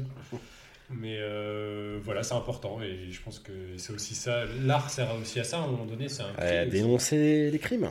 Hein et euh, Picasso, Guernica, c'était pourquoi euh, hein? Mais voilà, c'était en tout cas au-delà de ça. Si vous avez Pire exemple bateau Voilà. que j'ai cité. Non, mais au-delà de ça, sur, sur du divertissement pur, euh, dans tous les cas, c'est les trois sont géniaux, moi je trouve. Tu passes un bon moment et il y a un message. Ouais. Euh, Popcorn et. Tu réfléchis. Popcorn et politique. Popcorn et réflexion. Ouais, moi j'ai mangé, de notre prochain podcast.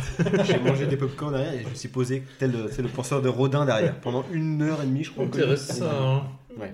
Ce qu'il dit, c'est pas faux. Il, pas il dit faux. tout ce que les gens pensent tout. Mais Voilà. parfois c'est. parfois- Est-ce que je peux être d'accord avec lui? Pas tout à fait. Je, je me remettais en question. Eh bien, en tout cas, c'est donc Robocop qui est le film le plus euh, Verhoeven euh, et revoyez-les tous, ils sont fa- facilement trouvables en plus. Et euh, je vous encourage aussi à regarder Benedetta, qui est un film un peu moins facile d'accès quand même. en- Ouais. Dans sa. Moi, je. C'est le truc qui fait la, la maillot, c'est ça? Ah ouais, ah oui, Benedetta, je l'ai pas, ouais, ok, ok, ok. C'est- dur, euh, mais oui, effectivement, dans, si on fait une sélection. Or, il y a quand même Basic Instinct, il faut l'avoir vu, Ouais, classique. Qui, est- qui est quand même extra. Classique Euh, scène Black, de. Black Book, Elle moins est connu. fait et tout. Black. Book. Black, Black Book, film néerlandais. euh, Euh, elle aussi, Caris Van Houten. elle est très bien. euh, Enfin, moi j'ai beaucoup aimé. Il y, a, il y a plus de débats sur elle. Mais La flèche et le sang qui sont disponibles sur Amazon, je crois. Euh, Ah, c'est faut- il faut que je vois. Ouais, ouais, ouais, tout à fait. Non, mais c'est une filmographie hyper intéressante euh, que- Ouais. que- dont on a bien déjà parlé. Super réalisateur et euh, autre réal néerlandais dont on a parlé, Yann de Bont, il est nul à côté. Voilà. C'est pas pareil. C'est pas le même. euh, voilà. Twister, c'est bien aussi. Avec Twitter, c'est parti. Ah, et Il donc, faut on ouvrir passe en son reco, garantie. Régel. Allez, c'est parti. Bah, Reco. allez, c'est parti.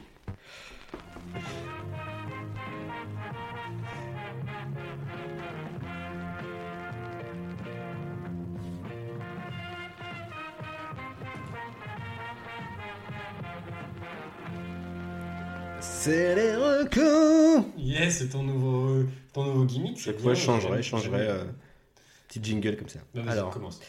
reco. Euh, demain, tu vas nous parler du coup, quel suspense maintenant Ouais, mais non, vite fait, vite fait. C'est Glass Onion. Donc le. Une histoire à couteau tiré. Ouais, la- la- la- enfin pas la suite, mais c'est maintenant il nous invente un nouvel Hercule Poirot en la personne de Daniel Craig Ouais. Benoît Blanc. à la, sau- à la sauce 2020. Euh, donc euh, Benoît Blanc, personnage euh, truculent, euh, qui, Ouais. qui fait penser beaucoup aussi euh, au personnage d'Hercule Poirot avec ce côté euh, un peu, euh, bah, un peu un but de lui-même, euh, qui, qui aime, Oui. qui aime résoudre des enquêtes.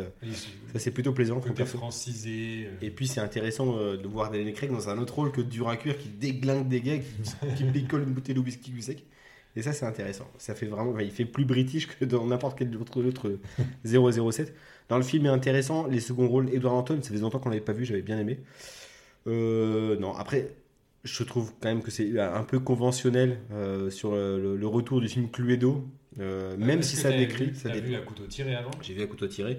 Euh, à couteau tiré, bon, ça, ça parlait d'une famille richissime. Là, par contre, il s'attaque un petit peu à l'actualité. Tu, tu le disais un petit peu avec euh, bah, les, les influenceurs, les gens qui, qui dominent le monde, les scientifiques, un peu Elon Musk finalement, ce qui incarne un peu Norton dans le film. Et ça, c'est intéressant de voir la, la folie. Le mec, il, il loue la Joconde juste le temps d'un week-end. Des trucs comme ça euh, qui, sont, qui sont un peu aberrants. Il l'a acheté? Non, en fait, il la loue. Ah. Il la loue avec tout un, procès, un, un process de sécurité qu'il a lui-même en plus détourné, donc il peut, il peut les, les enculer derrière. Euh, voilà, après le, le scénario de, de film me, me perd un peu, mais j'ai trouvé euh, bon, l'esthétique un peu, un peu banale, mais euh, la dénonciation un petit peu, euh, un peu sympa, et l'interprétation de Craig qui m'a vraiment, qui je trouve jouissive pour le coup. Et quelques apparitions aussi des guests, notamment euh, Hugh Grant, la voix de Joseph Gordon-Levitt sur un mini passage, Ah ouais. à savoir Faut le savoir. voilà, il faut le savoir, c'est juste un, un bruit qu'il fait. Et plusieurs fois dans le film. Et on le voit, on le voit pas. Ah, c'est lui. D'accord, ok. Tu l'as vu aussi, Aurélien? C'est énorme. oui, j'ai vu. c'est en fait, toujours pas vu. on va dire, c'est sur une île, c'est l'horloge parlante de l'île. Et gong. lui, il fait le gong. Il fait gong. Euh, et- Ethan Hawke. Ethan Hawke qui fait une apparition aussi. Très Ouais. vite fait. Mais après, voilà, film ultra lisse, ultra euh, Ah. lumineux. Après, non, non, euh, je dirais, dans ce que, tout ce qui sort actuellement, c'est quand même rafraîchissant. Après, Oui, moi, j'ai- pour le coup, j'ai adoré à couteau tiré. Ouais, ça, j'ai j'ai mieux aimé, j'ai préféré le premier. surtout- alors, il- le casting fait aussi quand même Don Johnson, Jamie Lee Curtis, euh, Anna de Armas. Euh, euh, Christopher c'est Plummer. Ouais, non, Ça, mais ouais. franchement, c'est- ça fonctionne du, du tonnerre. Et l'enquête est Stevie top. Boulet, Stevie Boulet, vite fait. John David. John David, je l'avais oublié lui. Euh, c'est le fils de, de Denzel Washington. John David Je- Washington. J'aurais pu poser. C'est plus. Pardon. mais euh, non, non, mais euh, enfin, vraiment, à couteau tiré, m'a- moi, m'a m'a bluffé de A à Z. Du coup, j'étais j'étais pressé de regarder Glass Onion, que j'ai aimé euh, aussi, mais en fait, du coup, comme j'ai un peu enchaîné les deux, bah tu tu dis ah, quand même dans un couteau tiré, il y avait peut-être aussi le côté nouveauté. euh, même s'il continue de jouer, des, il se moque du Cluedo. Parce que moi j'ai vu le film Cluedo des années 80 qui est une Oui, catastrophe. c'est horrible. Et c'est vrai qu'ils l'ont remis au goût du jour et c'est pas plus mal. Franchement, ça vaut le coup. Non, Et j'avais une deuxième reco vite fait. vas-y. Euh, c'est c'est, euh, Benjamin Tranier, l'humoriste, qui incarne souvent le personnage du beauf, que, je vais avoir l'occasion de voir pour la première fois le 11 février pour son spectacle Le, Dernier Relais. Je vous encourage à écouter ses chroniques, soit de l'époque de Radio Nova avec, euh, je ne sais plus qui était l'animateur, euh, un peu sulfureux, et euh, ses nouvelles chroniques sur France Inter, dans, l'émission Zoom Zoom Zen, sur YouTube, Benjamin Tranier, France Inter. Vous allez vous régaler, c'est des personnages. Contrairement aux autres chroniqueurs de France Inter qui font juste des, chroniques, des papiers sur l'actu sans interpréter aucun perso, sans vraiment de talent d'acteur. Lui, il en a un, il change de perso régulièrement. Et c'est jouissif, c'est 3-4 minutes et, et je me chie dessus de rire. Vraiment, c'est trop bien. C'est à noter, ça marche. Euh, voilà, mais sinon, Glass Onion, euh, regarde. Tu vu à couteau tiré, toi? Ouais, j'avais bien aimé aussi. Voilà, bah, c'est- J'étais pas trop chaud Ça, pour c'est parce qu'il aime bien, regarder. il aime bien les petites pirates euh, à couteau tiré. ça. Non, finalement, j'ai eu un plaisir à le regarder. Et euh, il y avait une vidéo de euh, Alfie, Mhm. euh, youtubeur, qui en parlait. Et du coup, ça m'avait donné envie. Du coup, j'ai regardé. Non. Euh, be- belle reco. Et du coup, on a une commune. On a une commune, oui. Bah vas-y, je te laisse en parler. Euh, bah, on, est, on, on enfonce des portes ouvertes, nous, parce que nous, on va c'est voir du cinéma mainstream. Explosage au, au lance-roquette d'une porte, je pense. hein. Ah, voilà, on y va. Mais en même temps, euh, ben, quelle expérience, quoi. Mais Ah, par bah, contre, À deux? Vous êtes allé Non. voir à deux? Non, non, on se côtoie pas trop. On se côtoie pas trop, ce monsieur. non, par contre, euh, moi, Marocco, c'est surtout Souvent, de souvent, il voir fait des coups de en- coude, Alex, au cinéma, il fait T'as vu, c'est euh, c'est Sam Worthington, c'est longtemps qu'on l'a pas vu. Ta gueule, oh Non, moi, Marocco, c'est surtout le, le Ah fait bah, de voir en 3D Ouais, HFR. on, va, on va y venir. hein. Mais C'est surtout euh, ça, donc on parle, on parle évidemment d'Avatar 2, La Voix de l'eau, euh, de James Cameron.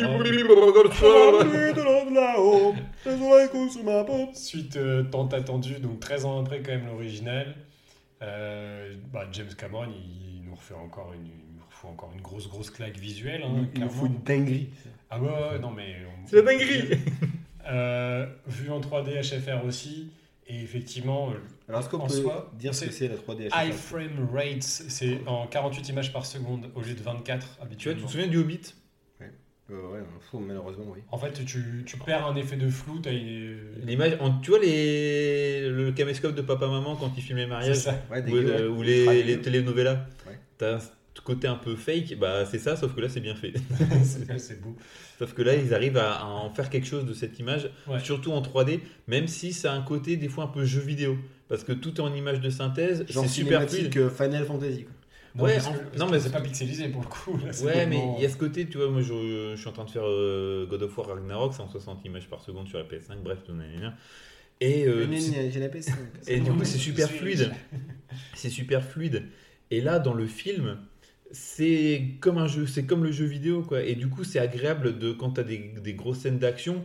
T'as pas ce côté un peu saccadé que tu pourrais avoir sur des sur des Sur des, des travelling ou c'est du euh, tu vois sur des bon bref Sur The Tycoon 2. et, et par contre il y a des moments il y a des scènes je me demande si elles sont pas elles en 24 images secondes parce que des fois il y a un côté un peu plus ouais Oui, peut-être. Mais après, ça et du coup c'est choquant d'avoir ça me dérange pas. Et, euh, moi ça m'a choqué et par contre, euh, il y a un truc euh, que- qui m'énerve, c'est des gens qui l'ont pas vu. Ouais, paraît que c'est beau, mais que c'est l'histoire elle est nulle. À un moment donné, il faut arrêter. C'est-à-dire que qu'est-ce que tu veux raconter de plus? Il a, il a créé son univers. Les, les liens entre les personnages sont canons. Il, il créé passe plein de nouveaux de Tu personnages en crées plein de nouveaux personnages, plein de nou- nou- une nouvelle flore, une nouvelle faune qui est incroyable. Tout ça, c'est tout est distillé. Alors oui, ça reste euh, histoire je le trouve un peu moins épique moi sur le, ce qu'il veut une raconter multiplication des scènes d'action. Oui. La dernière heure, c'est que de l'action. C'est euh, que des scènes d'action. C'est que euh, de l'action où où c'est lisible en fait et où tu, tu, tu, tu as envie de suivre. Et le, lui, il t'implique parce que tu as eu le temps de connaître ce- Ouais. ces personnages-là. Tu as, envie Est-ce envie que c'est tu en sais- tu discussion sais- d'avoir le, premier pour voir le 2 C'est mieux d'avoir vu le premier. Oui, t'as deux, trois tu- trucs, T'as les clés. Même si euh, au le début, du- Macto, le, début du, etc. le début du film, il te fait un. Non, en ça 5 pour, minutes. pour, pour les cons qui posent ce genre, ce genre de questions. Ben oui, banane, il faut voir le premier pour voir le 2. Non, mais déjà, Moi, dis toujours ça. Qui l'a pas vu Euh, J'ai un gars qui je connais, Claude, euh, il n'a pas vu grand chose. Il est en prison depuis. non, mais franchement. Il y a- Non, mais faut arrêter avec l'histoire de scénario, même dans le premier. C'est pas au niveau du scénario, mais il y a un truc qui m'a un peu dérangé, c'est euh, le- à- après la première heure du film, ils arrivent dans la nouvelle zone et tout ça, Mm. et euh, t'as des scènes qui s'enchaînent entre, euh, le, entre les frères et les sœurs, et, et la sœur, et je- au niveau du montage, je trouve que c'est que t'es bizarre. Euh, t'as euh, Sigourney Weaver en jeune qui est dans l'eau, euh, qui, Carrie. Qui contemple, euh, qui contemple le- les, les poissons et tout ça. Et après passe en scène directe sur une autre scène avec les, les frères qui font un truc et ça revient à elle comme si je sais pas. En fait, il y a- Il y a un montage alterné. Il y a parce un que, montage- En fait, c'est pour te montrer que les frères, eux, ils doivent remonter à la surface et elle reste. oui, c'est ça. Mais je trouve que en termes de montage, c'est ça fait un peu. euh, il savait pas trop mettre ses scènes et du coup, bon, Ça je fait vais les mettre là. euh, attends, non. Ça fait un peu Jean-Marie Poiret, il veut dire? Non, Non, non, non, pas, faut Non, déconner non plus. C'est Non, non, non. réfléchi, tout est réfléchi. Mais moi, il- en fait, il y a un moment dans. dans... Eh, C'est pas grave de comparer Cameron à Poiret. c'est plutôt un hommage. Mais euh, moi, il y a vraiment cette- une scène où ils sont, euh, ils sont coursés par un- une grosse bestiole dans Ah, la flotte. Commencez pas à tout spoiler, je vais le Non, relancer. non, non, non. Et, euh, et les, les scènes ch- s'enchaînent.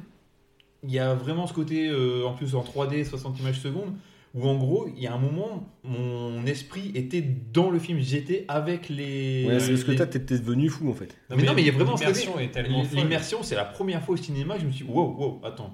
Tu vois, dans, en Gravité, il y avait un peu ce côté-là, Ouais. mais là, ça m'a vraiment marqué en disant, putain, je suis dans le film, là, je, suis, je regarde plus un film, je suis dans le film. Non, mais moi, j'ai eu les euh, poils à Un- plusieurs quasiment un. Et, vertige. et je, et Allez. au début du film, j'avais la. Et je me suis. euh, je me putain, La bave, vois- la bave. surtout. Non, j'avais la, la mâchoire comme ça, ouverte en grand, en disant, oh putain, qu'est-ce que c'est Ouais, beau, qu'est-ce que c'est fluide. C'est- J'ai jamais vu ça, et j'avais les, j'avais les poils, hein, en parler, j'ai Ah les poils. non, hein. Des frissons, rien que- rien qu'à ce que tu vois à l'image, tellement je trouve que c'est c'est beau, et que c'est une, une proposition euh, extraordinaire. Parce que les scènes, il y a quand même des scènes vraiment épiques pendant le film qui sont, qui sont, qui sont incroyables. Et après, parce que tu as cet attachement au personnage et que euh, tu, tu vis les Et choses il y a un eux. propos aussi du statu quo euh, qui est. euh, Statu quo, le, le groupe Ouais. Ils, ils font un- ils sont sur, un, sur, un- sur une baleine à un moment, ils font un petit concert, c'est génial. Mais euh, non, sur le fait que. euh, Propos le- antimilitariste aussi, du coup. Ouais. Ouais. Ah oui, oui, encore une fois. Comme Bah, quand- bah, c'est ça en fait, là dans, le- dans le film, Moi, je parle de statu quo. oui. Et le fait que euh, le. Merde, c'est quoi son nom euh, Le. Jack. Jack Sully Jack Sully, il veut pas à la guerre. Et que le statu quo, à un moment, tu peux pas, euh, tu peux pas vivre avec. À un moment, il faut faire des choix. Ouais. Et euh, c'est un peu, un peu badant, ça fait un peu flipper sur euh, l'humanité et tout ça. Enfin, il y a vraiment un côté, c'est triste en fait comme film sur son propos. Mm. Et c'est ça que je voulais revenir. T'as plus trop de films comme ça qui font un peu de politique et tout. Là, il le fait de manière aussi bien Si, si, a dans le reste du truc. de la politique, mais pas de Mais Cameron, il peut encore se le permettre. C'est- Je pense que c'est Ouais, encore l'un des seuls maintenant qui peut dire bon tiens. euh, Il y a un propos euh, très écologiste, c'est ça que je veux dire en fait. Mais moi, c'est surtout aussi fait, c'est- Yann Arthus Bertrand avec de l'oseille. Aujourd'hui, tu, tu dénonces, euh, il y a- il y, a- que des gens qui dénoncent autour de l'écologie qui finalement font rien à côté. Mais, euh, enfin, j'exagère quand je dis ça, mais tu, c'est pour e- exagérer. Cameron, il a un gros humeur chez lui. Donc j'en sais rien, tu vois, mais, euh, mais c'est, beaucoup d'écologie de façade aujourd'hui, et en fait c'est un peu facile. Et donc, Mais là, il n'y a pas ça, que l'écologie. Je trouve qu'il y a, c'est il y a d'autres. euh, ce que tu dis sur le, le côté colonialiste aussi, Ouais. et la, bah, il y a, oui, il y a un peu ce côté-là comme euh, dans Starship Troopers. a hein, les mecs qui arrivent et euh, anti-militariste aussi. Oui, ils oui. arrivent et ils, ils défoncent tout. Tu peux tout avec le micro, tu es en train de faire un ça, ça boucan fait- pas possible. Un boucan d'enfer comme Renault. Non, Non, mais voilà, c'est.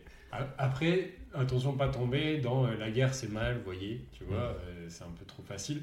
Mais non, au-delà de ça, euh, le film est un divertissement extraordinaire. Et les euh. 3 heures, tu les vois pas passer. Ah non, non, non, vraiment. c'est- Bon, moi, donné envie de le voir. Je vais acheter mon ticket. de- Ah, franchement, Mais en 3D Je- HFR, vraiment, c'est une Ouais. expérience. quoi. je, je, me- je pense même que j'irai le revoir une deuxième fois. Ah ouais, tu ferais partie de ces gens. Je ferai peut-être partie Ouais, de ces ouais. gens aussi. ouais. Parce qu'il faut le voir au ciné et euh, quand tu le reverras chez toi à la télé, ça aura pas du tout le même impact. Sur TF1 avec les coupures pub, euh, paye ton zéro intérêt. Avec ton film Et déjà, le film 2 va heures terminer, du il va être 2h du matin au moins. Il dure 3h, 3h30 mat. 3h12. Ça va. Ouais. Ah bah, 20h, t'es sorti à 3, 20, 23h30. Je suis allé le voir un dimanche matin à 9h30. Avec, euh, avec- Il a sorti, il faisait nuit. c'est presque ça. Ah merde Après, c'est l'hiver. C'est l'hiver c'est l'hiver à Lille. Je trouve que c'est une- c'est bien pour apprécier. euh, tu vois, t'es- t'es frais, tu viens de te réveiller et tout. c'est- Un épisode de l'Institut en HFR, c'est moins bien déjà. C'est moins Pour un, élément de comparaison. Les Non, gars, euh, été déçu en tout cas. merci pour cette reco. Du coup, Avec euh, grand plaisir. j'ai foncé vite en salle pour aller le voir. J'espère que ça vous a On donné envie aux, aux auditeurs pour, pour le faire. On se retrouve, les gars. L'épisode s'achève. Du coup, euh, On se retrouve dans. dans 11, Deux on- semaines, hein. a mais- priori deux semaines. On veut pas. On verra deux ou trois semaines. est-ce qu'à un moment donné, il faut pas passer à un rythme de- d'un mercredi sur trois et comme ça on déçoit pas les gens quoi. Non, mais c'est bon. On va, on va trouver. On se retrouve un mercredi. Alors, un mercredi, d'ici 2-3 semaines, on, on se retrouve avec euh, un nouveau thème, ouais, trois nouveaux films et Peut-être. trois mecs pour vous en parler. Allez, à plus. Merci, ciao.